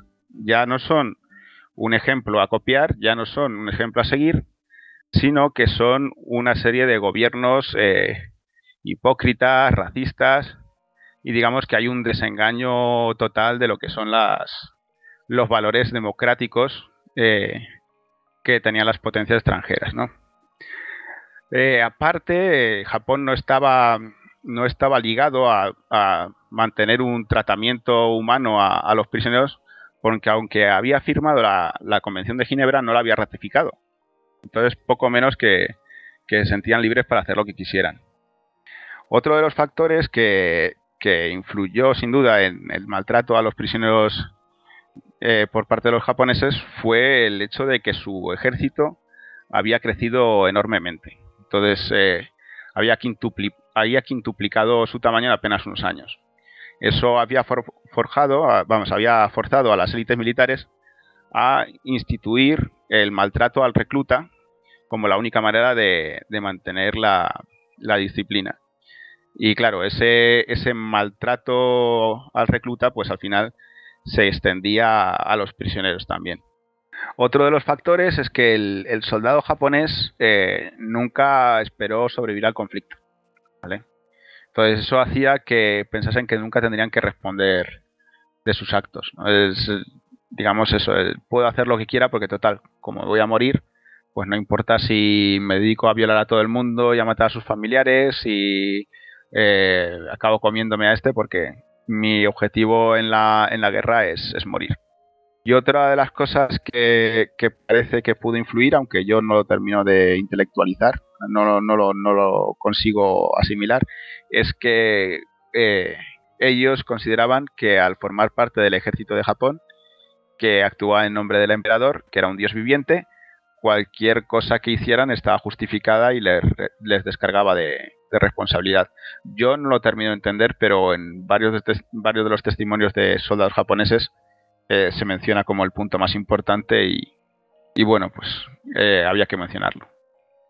Además, otra cosa que, que pasó es eh, que el número de prisioneros desbordó completamente la logística de, del ejército japonés y simplemente no podían, no podían ni alimentar ni dar cobijo a un número de prisioneros tan alto como se dio a principio de la guerra. Eh, además, otro de los motivos que, que influyó a la hora de, de maltratar, golpear, eh, incluso matar de hambre a los, a los soldados occidentales, era que estos eran mucho más, mucho más grandes que los japoneses y los mandos japoneses temían que si se producía algún tipo de desembarco por parte de los aliados, eh, estos prisioneros se convirtieran rápidamente en soldados. La quinta columna ahí, ¿no? Exactamente. Claro. Entonces, eh, ellos pretendían y preferían tenerlos acobardados y medio muertos de hambre para, para que no se les revelasen en ningún momento, ¿no? Entonces, eh, siempre que pudieron los utilizaron como mano de obra y cuando ya no fueron útiles como mano de obra, pues si ya les daban raciones pobres, pues eh, prácticamente se podría decir que, eso, que nos mataban de hambre. Y después otro motivo para, para someterlos a, al hambre, ¿no? Pues era que las propias líneas de suministros japonesas pues se habían, se habían cortado. Eh, la flota mercante japonesa había sido destruida completamente por la, por la Armada americana en, en los últimos estadios de la guerra. No quedaba, no había manera de mantener ningún tipo de, de línea de suministros con las islas y muchos campos de prisioneros simplemente no tenían comida para los soldados japoneses, menos aún para los, para los prisioneros. Y es en estos casos donde se dieron los, los episodios más eh, crudos de, de canibalismo. Los japoneses llegaron a, a sacrificar prisioneros para comérselos. ya no es que no les dieran de comer, es que se servían de ellos para comérselos. Qué hubo, hubo situaciones, pues claro, por ejemplo en, en Nueva Guinea, donde se había destacado 160.000 japoneses, pues Nueva Guinea en una situación de aislamiento con una sobrepoblación como esa, pues simplemente no podían, no podían mantener a tanta gente y, los soldados japoneses empezaron a comerse a, prisioneros australianos y británicos, eh, soldados enemigos a los que pudieran herir en el frente y, claro, siempre preferían pues eh, matar para comerse a un prisionero sano antes que, que a uno que se haya muerto. Sí, bueno, es que se, ha muerto, vete a saber por qué se ha muerto, claro. Sí, sí, Si lo ves como si fuera ganado, mm. pues, eh, pero vamos, es, una barbaridad, ¿verdad, Hugo? Hay testimonios de personas que, lograron huir, lograron zaparse y contaban eso, que tenían un, cobertizo donde llevaban los prisioneros y, el que iba al cobertizo no, no volvía. Después también hay, hay testimonios de soldados japoneses que sobrevivieron. Había uno que comentaba que habían eh, habían ido junto a otros soldados japoneses que estaban haciendo un guiso de carne y, los, otros soldados japoneses les habían dicho, oye, hemos, hemos matado una serpiente, ¿queréis venir a compartirla con nosotros? Y este soldado se había, había notado algo, ¿no? Y se negó. Y, y cuando se volvió con su compañero, dijo, ¿tú crees que si hubieran matado una serpiente, nos invitarían a comerla? ¿Por qué nos, por qué nos, por qué estaban tan empeñados en que comiéramos con ellos. Yo creo que querían hacernos partícipes de un pecado. o sea, te da un poco una idea de lo que de lo que estaba pasando y también hay testimonios de soldados australianos que tuvieron que retroceder y ceder terreno a los japoneses y a los días cuando vuelven cuando vuelven sobre el terreno y llegan a los lugares donde habían abandonado a, sus muertos y a sus heridos, encontraron a algunos a los que le faltaban enormes pedazos de carne en los glúteos, en los brazos, en las pantorrillas. y eso, se, eso se sabe porque son cortes limpios. Sí. y lo más, lo más terrorífico de todo es que estos soldados australianos, por ejemplo, que comentaban el, este asunto, decían que junto a los restos de, de la comida había restos de conservas y de arroz. O sea que podría indicar que no estaban comiendo por necesidad carne de seres humanos, sino que estaban comiendo como parte de algún tipo de ritual de, creación de grupo, ¿no? De romper tabúes para formar parte del grupo. Sí, como lo que dicen de la mafia, ¿no? Que te obligan a hacer algún tipo de acto como que es un rito de paso en realidad para, para, para que pases a formar de ese grupo selecto, ¿no? Sí, ya somos los que la hemos liado juntos, esto ya no, no sale nadie de aquí, nadie va a delatar a los demás, todos podemos confiar plenamente en los demás porque todos estamos pringados. Un poco ese, ese rollo, ¿no?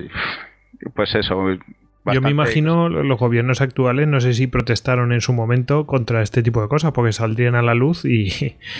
pero vamos. Eh, Se sabe que el, eh, el alto mando japonés conocía estas prácticas y que las prohibió bajo pena de muerte. Estaba prohibido comer carne humana siempre que fuera de, un japonés.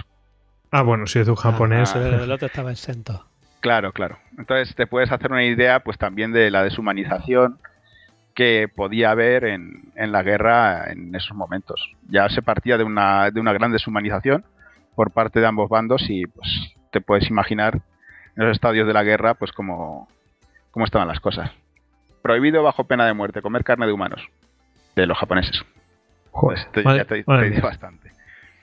No, pues yo me había traído un par de, de referencias, ¿no? Eh, Por ejemplo, eh, según tomaron Hong Kong y se hicieron campos de refugiados para los ciudadanos chinos y para los ciudadanos aliados, un poco como en como en la peli esta del Imperio del Sol, ¿no? Campos para de prisioneros para civiles, pues te, te cuentan pues que los campos tenían unas bar- unos barracones que no tenían ni, ni techo ni camas, que la gente dormía directamente sobre el sobre el cemento y estaban llenos de insectos. Y el insectos y ratas y de todo lo que te puedas imaginar. Y que las condiciones en los campos eran tan duras que la población china en Hong Kong se redujo a la mitad prácticamente. Creo que era de 1.500.000 personas se, se redujo a 750.000.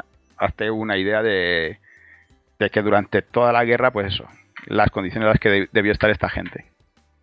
Y después otra de, la- de los casos que me había traído era eh, la marcha de las, las marchas de la muerte de Borneo.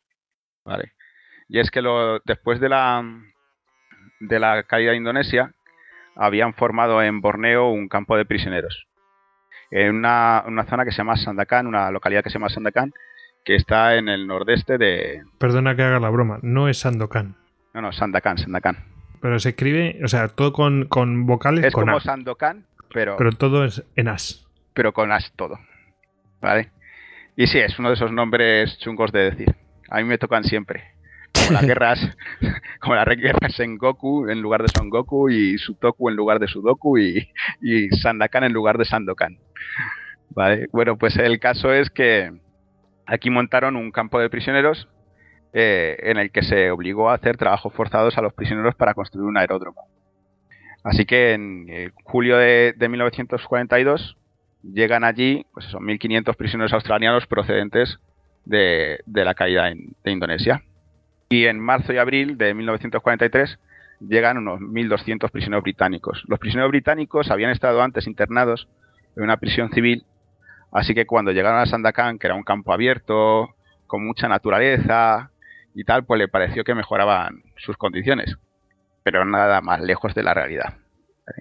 Al principio parecía que no les iba a ir mal, porque el médico que tenían, además, había hecho un trapi y consiguió esca- escaquear morfina, ¿vale?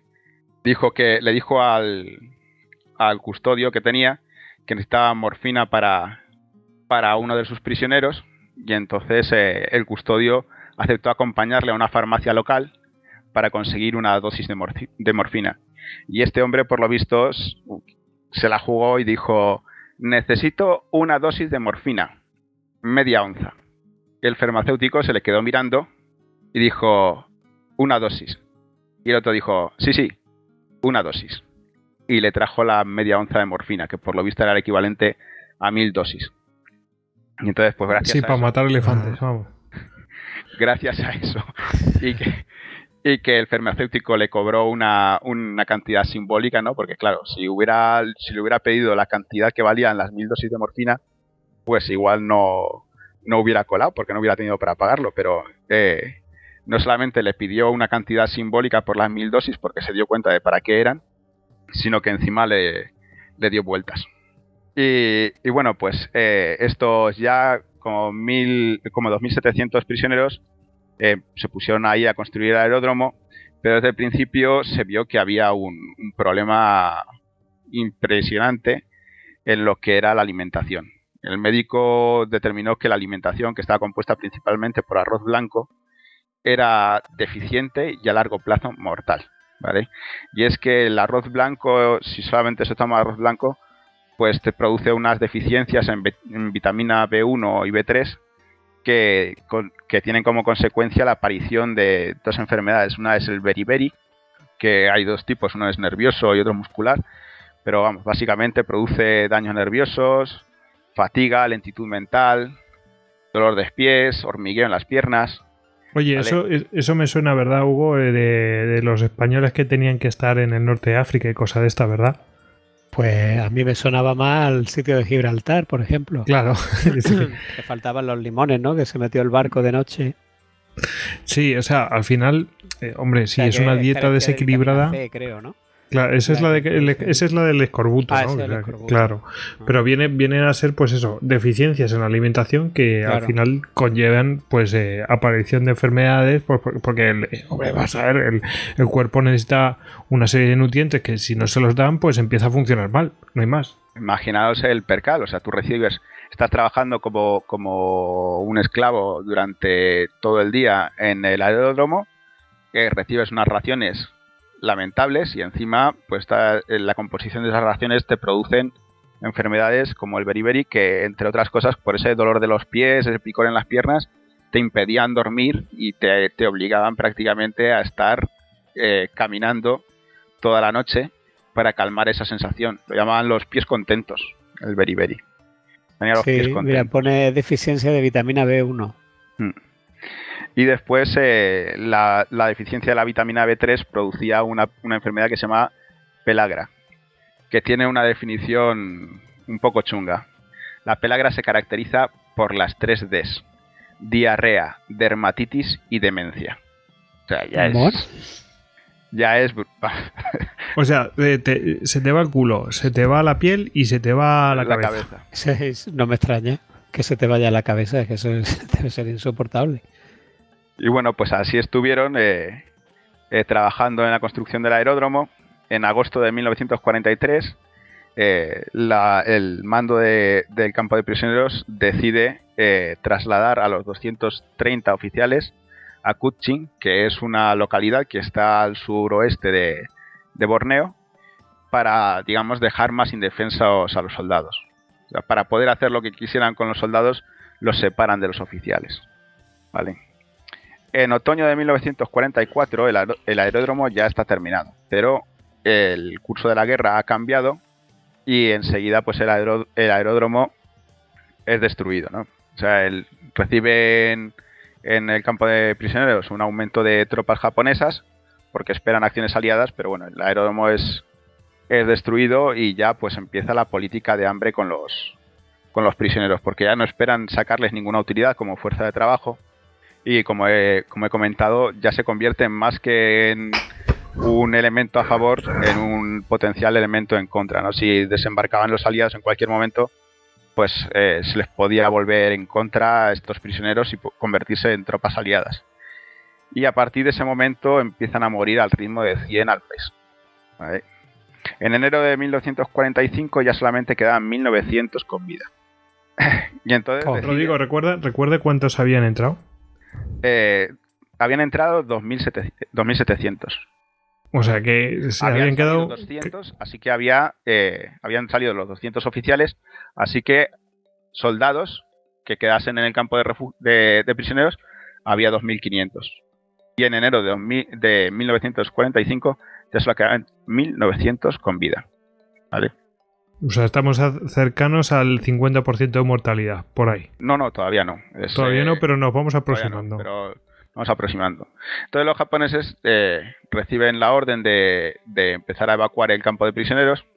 Ya el aeródromo estaba, estaba destruido, no había capacidad para recuperarlo porque los prisioneros estaban pues muchos enfermos de, de malaria y eh, pues destrozados ¿no? por, la, por la política de hambre. Entonces pues ya dicen, bueno pues esto ya no tiene sentido que lo mantengamos aquí, el aeródromo no se va a poder reconstruir con esta fuerza de trabajo, así que deciden empezar a mover a los prisioneros, ¿vale? Y mover también a los soldados japoneses. Y los tratan de mover al oeste de, Borneo, a una localidad que en algunas fuentes aparece como Jesselton y en otras como Api. He podido comprobar que es eh, el mismo sitio, ¿vale? Y actualmente se llama Kota Kinibawi. Creo que lo he pro- pronunciado bien, un poco de chiripa. Kota Kinibawi. O Kinibalu. Kota Kinibalu. ¿Vale? Eh, pues eso, les selecciona estos, eh, seleccionan 500 prisioneros, los más sanos, para que actúen de porteadores para, lo- para el ejército japonés. ¿Qué ocurre? Pues que aunque son los más sanos, pues muchos de ellos no tienen ningún tipo de, equipamiento. O sea, tienen que atravesar 200 kilómetros, unos 150 de ellos a través de la selva, muchos de ellos ni siquiera tienen calzado. O sea, ya no es que tengan ropa, es que no, no es que van descalzos, avanzan descalzos por la selva, una selva llena de, de pues eso, ciénagas, serpientes y demás. Y pues, eh, pues no, no, llegaron nunca a destino, se quedaron en una, en una población que se llama Ranau. ¿vale? Allí hicieron un alto y empezaron a utilizar a estos prisioneros que ya venían, pues, eh, pues venían fundidos, porque según se iban cansando, los iban matando por el camino, eh, pues los obligaron a construir un nuevo campo de, prisioneros ahí en Ranau. ¿vale? En mayo de 1945, otros 550 prisioneros eh, pues son considerados lo suficientemente aptos eh, para eh, seguir la misma ruta, ¿no? Y parten hacia el mismo destino. podéis imaginar si los primeros, si los primeros los más sanos, pues lo pasaron, fatal, ¿vale? Imaginaros cómo lo debieron pasar estos. yo he visto en algunas fuentes que cuando llega el siguiente grupo de prisioneros a Ranau, del primero solamente quedaban seis. ¿Vale? Me parece un poco exagerado, pero eh, viendo que en Ranau acabó habiendo solamente 160 prisioneros, ¿vale? De los dos grupos de 1050 prisioneros, te puedes hacer una idea de lo, de lo duras que debieron ser las marchas. Además, eh, por esa zona, imagínate. O sea, que no es, bueno, me voy de aquí a Soria andando. No, no, no. Es gente que ya estaba, estaban la mayoría enfermos, muchos afectados por malaria y sin equipamiento suficiente, con unas raciones ridículas, ¿vale? Eh, y claro, pues cayeron como chinches. El 9 de junio de 1945, otros 75 prisioneros de los que quedaban en Sandakan son obligados a iniciar la marcha pero pasado, no ha llegado ninguno a pasar de, los 50 kilómetros, todos murieron por el camino. Y de los 23 y de los que quedaron, 23 fueron ejecutados porque el jefe del campo consideraba que estaban demasiado débiles, que no tenían ningún tipo de, esperanza. Pobre gente, macho, qué duro, ¿eh? El 20 de julio, eh, en Ranau, ya los prisioneros no pueden trabajar eh, están demasiado débiles para hacer ningún tipo de labor. Y el 1 de agosto de 1945 se ordena la ejecución de los 33 prisioneros que todavía sobrevivían. Y hacia el 15 de agosto de 1945 en Sandakan ya no quedaban prisioneros porque los que se habían quedado, incluso los que no habían sido ejecutados por estar demasiado enfermos, eh, murieron de enfermedades y hambre y abandono. Pues estamos hablando que, se aproxima casi a un 100% de mortalidad. solamente sobrevivieron 6 porque durante las marchas consiguieron huir y fueron asistidos por los locales. ¿vale? En Sandakan, al principio las condiciones eran, por ejemplo, muy, muy laxas. ¿eh? Eh, había un cercado en el que al principio de la asistencia del campo huyeron 12, 12 prisioneros simplemente pasando por debajo de la cerca. Lo que pasa es que, claro, estaba rodeado de selva y los lugareños, por miedo a los japoneses, no, no les asistieron. Parece que estos que huyeron durante la ruta, como no tenían una presencia fija de japoneses, pues sí recibieron una asistencia de los lugareños y pudieron sobrevivir. Fueron los que transmitieron el, testimonio de lo que allí ocurrió. Sí, un poco como el puente sobre el río Kwai, ¿no? Cuando le dice un protagonista al otro, pues, te puede ir, pero ¿a dónde? Totalmente, sí, sí. Estos, estos últimos seis, ya te digo, lo, tuvieron la mayor de las suertes porque los 33, imagínate, imagínate el, espíritu inquebrantable de sus últimos 33 prisioneros de Ranau. todo lo que habían pasado y habían aguantado sobreviviendo para que después, al final, en el 45. Los maten ahí de mala manera. Del 45 te ejecuten. Lo, sí, sí, sí. A seis días de la rendición. Sí. una, una barbaridad, vamos. Después así, en plan muerte, eh, Marcha de la Muerte, eh, también está la de la Marcha de la Muerte, yo creo que más célebre, la de la de Batán, ¿vale? Que es que se, es bastante sencilla. El, el 23 de diciembre, MacArthur considera que no se puede defender las Filipinas y optan por poner en marcha la Operación Naranja 3, eh, que consiste básicamente en acochinarse, acochinar todo el ejército estadounidense en la península de Batán que es la península que está enfrente de... Eh, nace por el norte de, la bahía de Manila. ¿vale? Y justo abajo tiene la isla de Corregidor. Pues eh, deciden ahí acochinar, acochinarse y, y, ofrecer una última resistencia que debía durar, pues esos seis meses hasta que la Armada estadounidense pudiera ofrecer una, unos refuerzos, ¿vale? Pero como esos refuerzos eh, no, no iban a llegar jamás, pues ordenan a MacArthur que él personalmente con su familia abandone las Filipinas y se queda al mando Jonathan Wainwright, ¿vale? Que se ve con un, con un papelón impresionante porque claro, el plan era aguantar seis meses pero no con el número de tropas que tenía que es que de repente se le, se le juntaron ahí un montón de, de soldados filipinos, de los cuales en realidad la mayoría no tenían la instrucción necesaria y aparte se le sumó un montón de población civil. Así que los, los suministros que tenía guardados, los víveres que tenían no eran, no eran suficientes para aguantar más de un mes. El caso es que ya el 9 de abril se quedan sin, sin munición de artillería y el 5 de abril, eh, digo, el 5 de mayo los japoneses pues eh, empiezan a bombardear Corregidor y desembarcan allí. Y este hombre, Jonathan Wainwright, eh, viendo que no tenía ningún tipo de opción, pues rinde, la, rinde las Filipinas el 6 de mayo. Y entonces pues los japoneses eh, se encuentran con un papelón. Porque tienen a 15.000 prisioneros estadounidenses, a 60.000 prisioneros filipinos y a una cantidad indeterminada de, de, de prisioneros civiles y casi todos en muy mal estado, heridos, enfermos, desnutridos. ¿Y qué hacen? Pues un poco eh, lo que hemos podido ver ya. Eh, organizar una marcha hacia un campo de, prisioneros que está a 100 kilómetros y, sin provisiones. O sea, 10 días de caminata eh, sin provisiones, ni agua, ni comida la gente bebiendo los charcos, no, hace falta que os diga lo que eso podía traer, ¿no? Y, bueno, pues se calcula que hubo en torno a unos 10.000 muertos de estos 75.000 prisioneros iniciales. Que decía Jonathan Wainwright que si hubiera sabido que, les iba a pasar esto, ¿no? porque claro, es lo mismo que comentábamos con Sandakan, que cuando alguien se quedaba atrás, simplemente lo separaban del grupo y lo mataban si estabas demasiado cansado o herido, te mataban y te quedabas en el camino. Y bueno, con la oficialidad filipina, por lo visto, se, se ensañaron, porque no debían considerarlos eh, útiles y sí un, elemento potencialmente subversivo. Y bueno, pues. Los consideran inferiores, ¿no? Sí. O del terreno, claro, más proclive a resistir o a huir o a o organizar algún tipo de resistencia. En fin, la oficialidad fue a los primeros que... eso yo creo que no llegaron a iniciar la, marcha. Fue a los primeros a los que se cargaron y después eso fue una masacre a lo largo de los, de los 100 kilómetros. Y fue uno de los alicientes ahí para la propaganda de guerra estadounidense de, oye, acordaros de esto, esto también hay que vengarlo.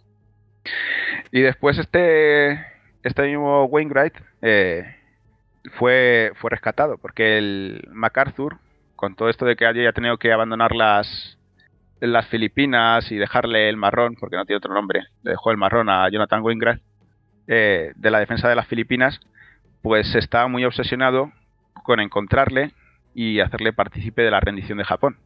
Entonces el ejército estadounidense eh, organizó una serie de misiones al final de la guerra, porque sabiendo eh, las condiciones de vida en los campamentos de prisioneros japoneses, eh, sabiendo el maltrato al que se sometían y temiendo que en algún momento los mandos japoneses eh, al mando de estos campos de prisioneros pudieran ejecutarlos para borrar huellas o, tomar algún tipo de decisiones por el estilo o simplemente que el conflicto alcanzase el campo de prisioneros y, que se vieran envueltos en, en, la guerra y murieran, ¿vale? Pues eh, el ejército estadounidense organizó una serie de operaciones al mando de la Oficina de, Servicios Estratégicos que consistió básicamente en trasladar tropas, eh, muchas veces en misiones de aerotransportadas, a estos campos de prisioneros, algunos de los cuales ni siquiera tenían comunicación. Se sabía positivamente que no estaban comunicados y que posiblemente eh, no tuvieran constancia del final de la guerra.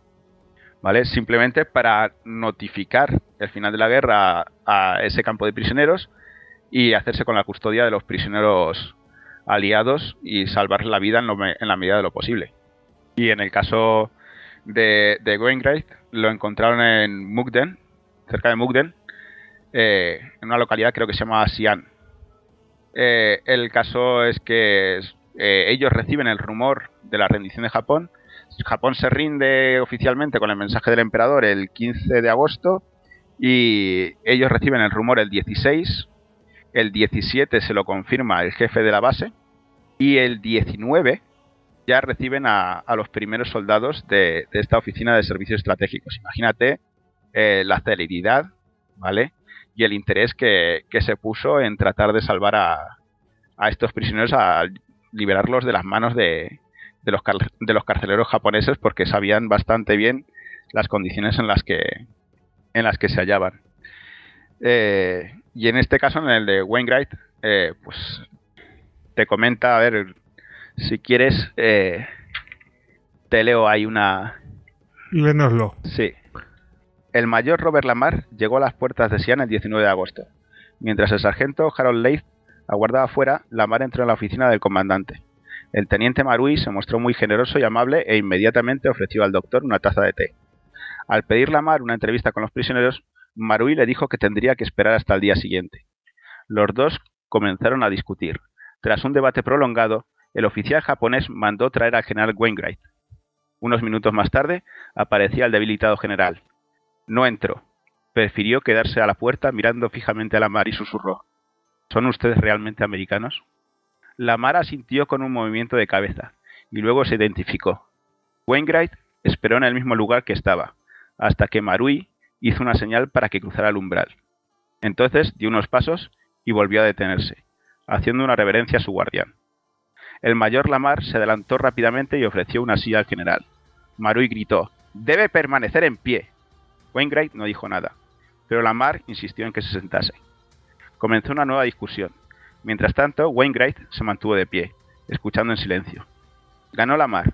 Wainwright se sentó en presencia de su enemigo. Lamar se, se volvió para decir, Mi general, usted ya no es un prisionero. Va a regresar a Estados Unidos. Wainwright pensó unos momentos y luego hizo una pregunta que le había, había inquietado durante días y noches. ¿Qué piensa de mí el ejército de Estados Unidos? Sus ojos se clavaron en los de la mar cuando el mayor contestó: Usted es considerado allí como un héroe. Su fotografía aparece incluso en la revista Time. Wainwright no quedó convencido. Bueno, aquí lo que vemos también es el tema. Imaginaos, si es así, pues veían a Wainwright, ¿no? Imaginaos cómo estarían el resto. O sea, este era el general, era el que estaba al mando de todas esas fuerzas en Filipinas que habían quedado. Y después de que habían quedado, claro. De, tres años de, prisión, cómo habían doblegado su, su voluntad. Su voluntad. Sí, sí, sabía perfectamente que no podía cruzar el, el umbral de la puerta, del umbral sin permiso. Le, caían palos, pero vamos.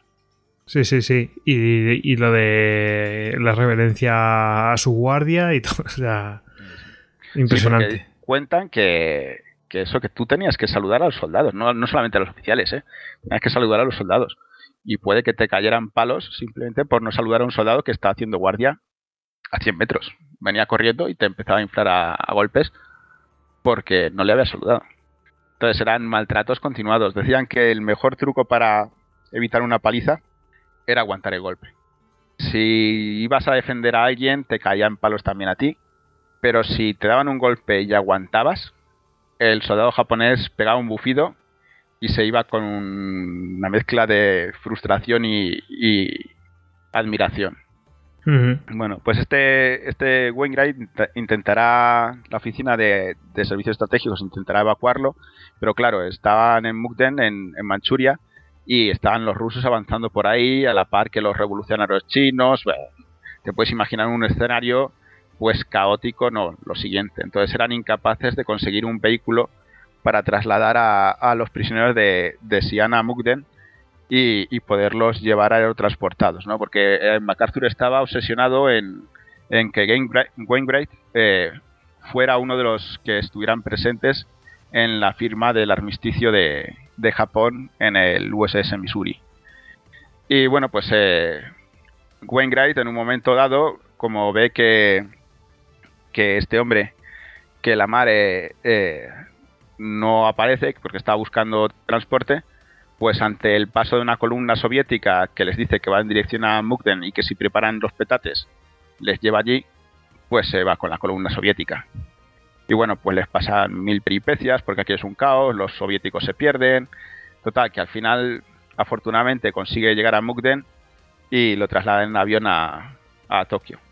Y bueno, pues eh, como este hay varios ejemplos ¿no? de, de operaciones aerotransportadas donde van ahí con, con intérpretes y los dejan ahí hasta custodiados en un barracón eh, durante una noche.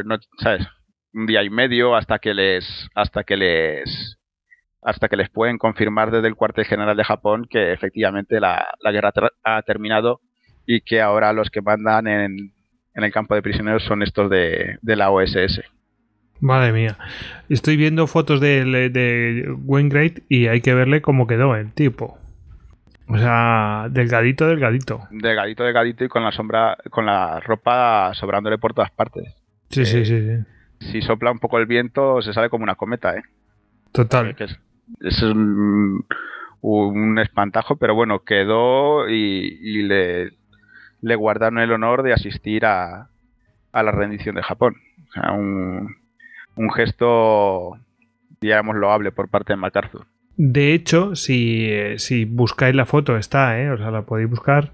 Em, en la firma del, tratado, mm, eh, bueno, del armisticio, en el acorazado Missouri, pues el 2 de septiembre de 1945, bueno, pues eh, él está justo detrás, de pie, está de pie y justo detrás del general Douglas MacArthur cuando él está firmando, MacArthur está firmando el, armisticio. O sea, un lugar... Mm, o sea, que no está con el resto de oficiales ni hombres, no. Él está justo detrás en un lugar preferente, no, lo siguiente. De excepción, sí. Sí. Bueno, por lo menos tuvo ese, ese detalle MacArthur, ¿no? De decir, yo me voy, tú te quedas, tal. Sí, yo siempre he pensado que se había, que había echado una bomba de humo deliberadamente. En los libros que aportaré luego en la bibliografía dice que, fue una, una orden del Estado Mayor y que no, no se podía poner. No sé. no sé, el caso es que sí por lo que fuera, él se, sentía en deuda o creía que, era lo más correcto honrar a, a Wainwright con el honor de, asistir a esa rendición, a esa firma. Luego también tuvo, por ejemplo, las, fuerzas japonesas de Filipinas se rindieron a Wainwright. Ah, directamente, no se rindieron a, a, MacArthur. Bueno, es un acto protocolario, pero oficialmente se rindieron a Wainwright. Lo cual, bueno, pues, pues otro gesto para él, ¿no? En fin, vaya historia. Pues la verdad es que tendríamos que hablar más de los japoneses, pero bueno, eh, yo creo que por ahora bien, ¿no? ¿Algo más? No, ya habrá un Prisioneros 2 y veremos más cosas, yo creo. Eso es, sí, estos sí, son Los estos son los, la información que he podido rescatar de estos dos libros, que son los que tenía más o menos a, eh, localizados. ¿no? También eh, hay más anécdotas, pero tampoco voy a destripar el libro. La gente también tiene que... Pues sí, adentrarse un poco, ¿no? Pues si lo contamos todo, pues en fin. bueno, pues genial, Roddy. Bueno, pues hemos llegado casi hasta el final, pero nos toca hablar de la bibliografía. Bibliografía que viene de manos de Ediciones Salamina. Bueno, Mm, no sé quién quiere empezar, porque aquí tenemos bastante. Yo, la verdad, traigo lo más fácil. ¿eh? Tres películas del tema, pero bueno, seguro que hay más, pero son tres súper famosas. Pero vamos a ir a las cosas que son más. que tienen más chicha. ¿Quién quiere empezar? Venga, Jesús. Bueno, pues a ver, yo en este caso traigo dos libros, ¿vale? Uno específico de esta fuga, se llama La Gran Evasión la verdadera historia de la fuga más famosa de la Segunda Guerra Mundial. Es de Tim Carroll, lo podéis encontrar en formato digital y en formato físico. Y bueno, pues nos habla con, de una manera muy, muy detallada. Eh, de hecho, con entrevistas y, aportaciones de, los siete presos que, que quedaban vivos de, de, estos 76, los siete que quedaban vivos en 2004, y nos cuenta, pues eso, digamos, cómo se fue planeando, otros intentos de fuga que hubo en el, en el Star Club 3, y la verdad es que es un libro que a mí mm, me enganchó. Yo lo empecé a leer para, para preparar este, este podcast y lo estoy volviendo a leer, o sea, van dos veces ya. Luego tengo otro libro que se llama Grandes Fugas, Artistas de la Evasión. Es de Laura Manzanero. De este solamente he podido encontrar en alguna página de internet pues alguna referencia, algún capítulo. Y este no solamente habla de, de lo que es la gran, la gran evasión, sino bueno, pues también habla de, la, de Papillón, de la fuga de Alcatraz, o sea que, que lo mismo es alguna de las películas esas que tenías tú por ahí preparadas. Pues sí. Eh, Rodri, ¿tú traías alguno? Sí, yo traigo uno que es El Holocausto Asiático por Lawrence Rees, de Editorial uh -huh. Crítica. Tiene un capítulo entero dedicado a, a, prisioneros de los japoneses. De hecho, el capítulo se titula así. Y después, eh, en La caída de Japón, de William Craig, de Editorial Car Caralt, pues hay una serie de capítulos dedicados a la liberación de, de prisioneros estadounidenses en manos de japoneses. Bueno, eh, la verdad muy específico. Hugo, ¿qué nos traes tú?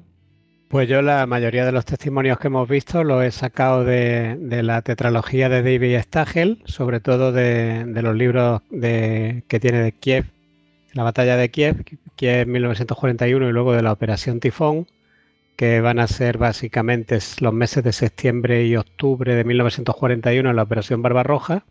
Y luego el, trozo, el testimonio de, de, de Kurt Panzermeyer, que lo cita en su memoria de Granadero. Y lo, que, y lo que hemos visto de Stalingrado, pues está en el libro de, de testimonios de supervivientes de Stalingrado de, de, Reinhold, de Reinhold Bush. Y lo, los tres libros son editados por Ediciones Salamina.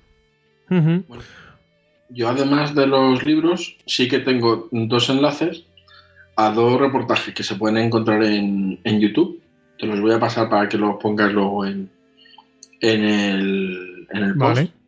¿De acuerdo? Uno se llama Historia Real de la Gran Evasión. Eh, básicamente, estas son entrevistas con. Yo creo que debe ser de la misma época del, del libro de Tim Carroll, porque muchos de los. Eh, de los, de los testimonios, digamos, de, la, de los personajes son los mismos que, eh, que participan en el, en el vídeo. Hay alguno más, con lo cual a lo mejor en lugar de 2004 es de 2003, 2002. Y luego un reportaje del canal Odisea eh, en el que un grupo de, arqueólogos e historiadores vuelven al lugar donde estaba el campo e y, vamos, no intentan, desentierran, desentierran eh, los túneles, eh, desentierran a, Harry hasta el punto de que bueno, pues encuentran parte de, una, de una de las vagonetas que usaban para transportar la, tierra, encuentran un sello de caucho de los que usaron para falsificar los documentos y la verdad es que es bastante, bastante chulo, porque además, bueno, en este, aparte de los eh, arqueólogos y los historiadores, sí que hay tres de los, tres de los supervivientes que van con ellos y les dicen, pues les van indicando más o menos ¿no? Nos van indicando más o menos, pues mira, si esto estaba aquí, por ahí tiene que haber no sé qué. Y luego cuando, cuando se ve que los arqueólogos van sacando pues eh, la entrada al túnel, la, la, trampilla de acceso al túnel, el no sé qué, se les ve, digamos, cómo se emocionan al, al recordar todo lo que, lo que supuso para, para, ellos. Es un reportaje muy, muy chulo. Bueno, yo, mm, a ver, eh, pelis, ¿no? Eh, he dicho, fíjate, he dicho tres, pero que se me ha ocurrido otra. me, me, he acordado de otra. Bueno, eh, la, la, yo creo que una de las más famosas, si no la más famosa de, de prisioneros de guerra, puede ser la de Puente sobre el río Kwai. Por ahí andará, ¿no? Eh, peliculón, ¿no? Sí. Y, hombre, ahí se ve, pues eso, los prisioneros, bueno, esa, esa resistencia efectiva, ¿no? Que es una resistencia de, a las órdenes, a no actuar de cierta bueno, Los trabajos ved, forzados. Y exacto. Un montón de cosas, sí. Vedla, peliculón. Luego tenemos eh, si no es a la par, por ahí andará en fama, ¿no? La de la gran evasión, por supuesto, que hemos mencionado anteriormente. Eh, peliculón. Y tenemos también Evasión o Victoria, ¿no? Esta yo creo que está bastante... Tiene, es de un corte menor, ¿no? Pero bueno, el, Esas el- violentos. Esas Sí, sí. violentos. Sí, sí, la verdad. Em, pero bueno, se ven algunas cosas de, dentro de lo que es la vida dentro de los campos de prisioneros y cómo tienen que actuar los servicios de inteligencia propios de los prisioneros, ¿no? En fin, está bastante bien, ¿no? Y, y bueno, eh, para ver un poco cómo eran las cosas internamente. Y no me había acordado de la peli El Imperio del Sol. Sí. También, eso es, una otra película, además tremenda, ¿no? Por momentos muy dura. Y refleja Y- perfectamente la vida en un campo de prisioneros civiles. Exacto. Y sé que hay Esa es alguna la de más. ¿no? La del niño. Exacto, eso es. Sé, sí, sé que hay alguna más y según estamos hablando seguro que me acuerdo de más. Que sé que hay alguna también de mm, campo de prisioneros civiles ja- eh, para japoneses en Estados Unidos. También las hay. ¿eh? Algo así. Sí, sí. Bueno, pues ya hemos llegado hasta el final y tenemos que agradecer a los eh, oyentes, por supuesto, que nos escuchan y especialmente a los mecenas que nos apoyan y muy especialmente a los que han producido esto, este programa que son los patronos héroes de las Termópilas, Daniel y Cristian Carrillo, el ecuatoriano en Tokio. Bueno, pues vamos a despedirnos y despedimos a Jesús arroba Bucaner en Twitter. Jesús, buenas noches. Buenas noches, yo os dejo, ya tengo los papeles falsos y voy a ver si paso los controles, por lo menos hasta llegar a la cama. sí, señor. Rodrigo arroba Rodericus barra baja Rex en Twitter. Buenas noches. Buenas noches. Me tocará ver si el beriberi me deja dormir. Madre mía. Y Hugo arroba Hugo Acanete en Twitter. Hugo, buenas noches. Buenas noches, chao, chao. A mí me han dado una mochila de paracaidistas, así que no sé si llegaré muy lejos. Sí, con eso no, no pasa uno desapercibido. Bueno, y se despide a, a arroba gojix barra bajas al duero. Y bueno, ya sabéis que estamos en un montón de redes sociales, pero en cualquier caso podéis encontrarnos en nuestra página web, istocast.com. ¡Hala! A despedirse todos. Chao, un abrazo. Hasta luego. Agur. Semper Fidelis.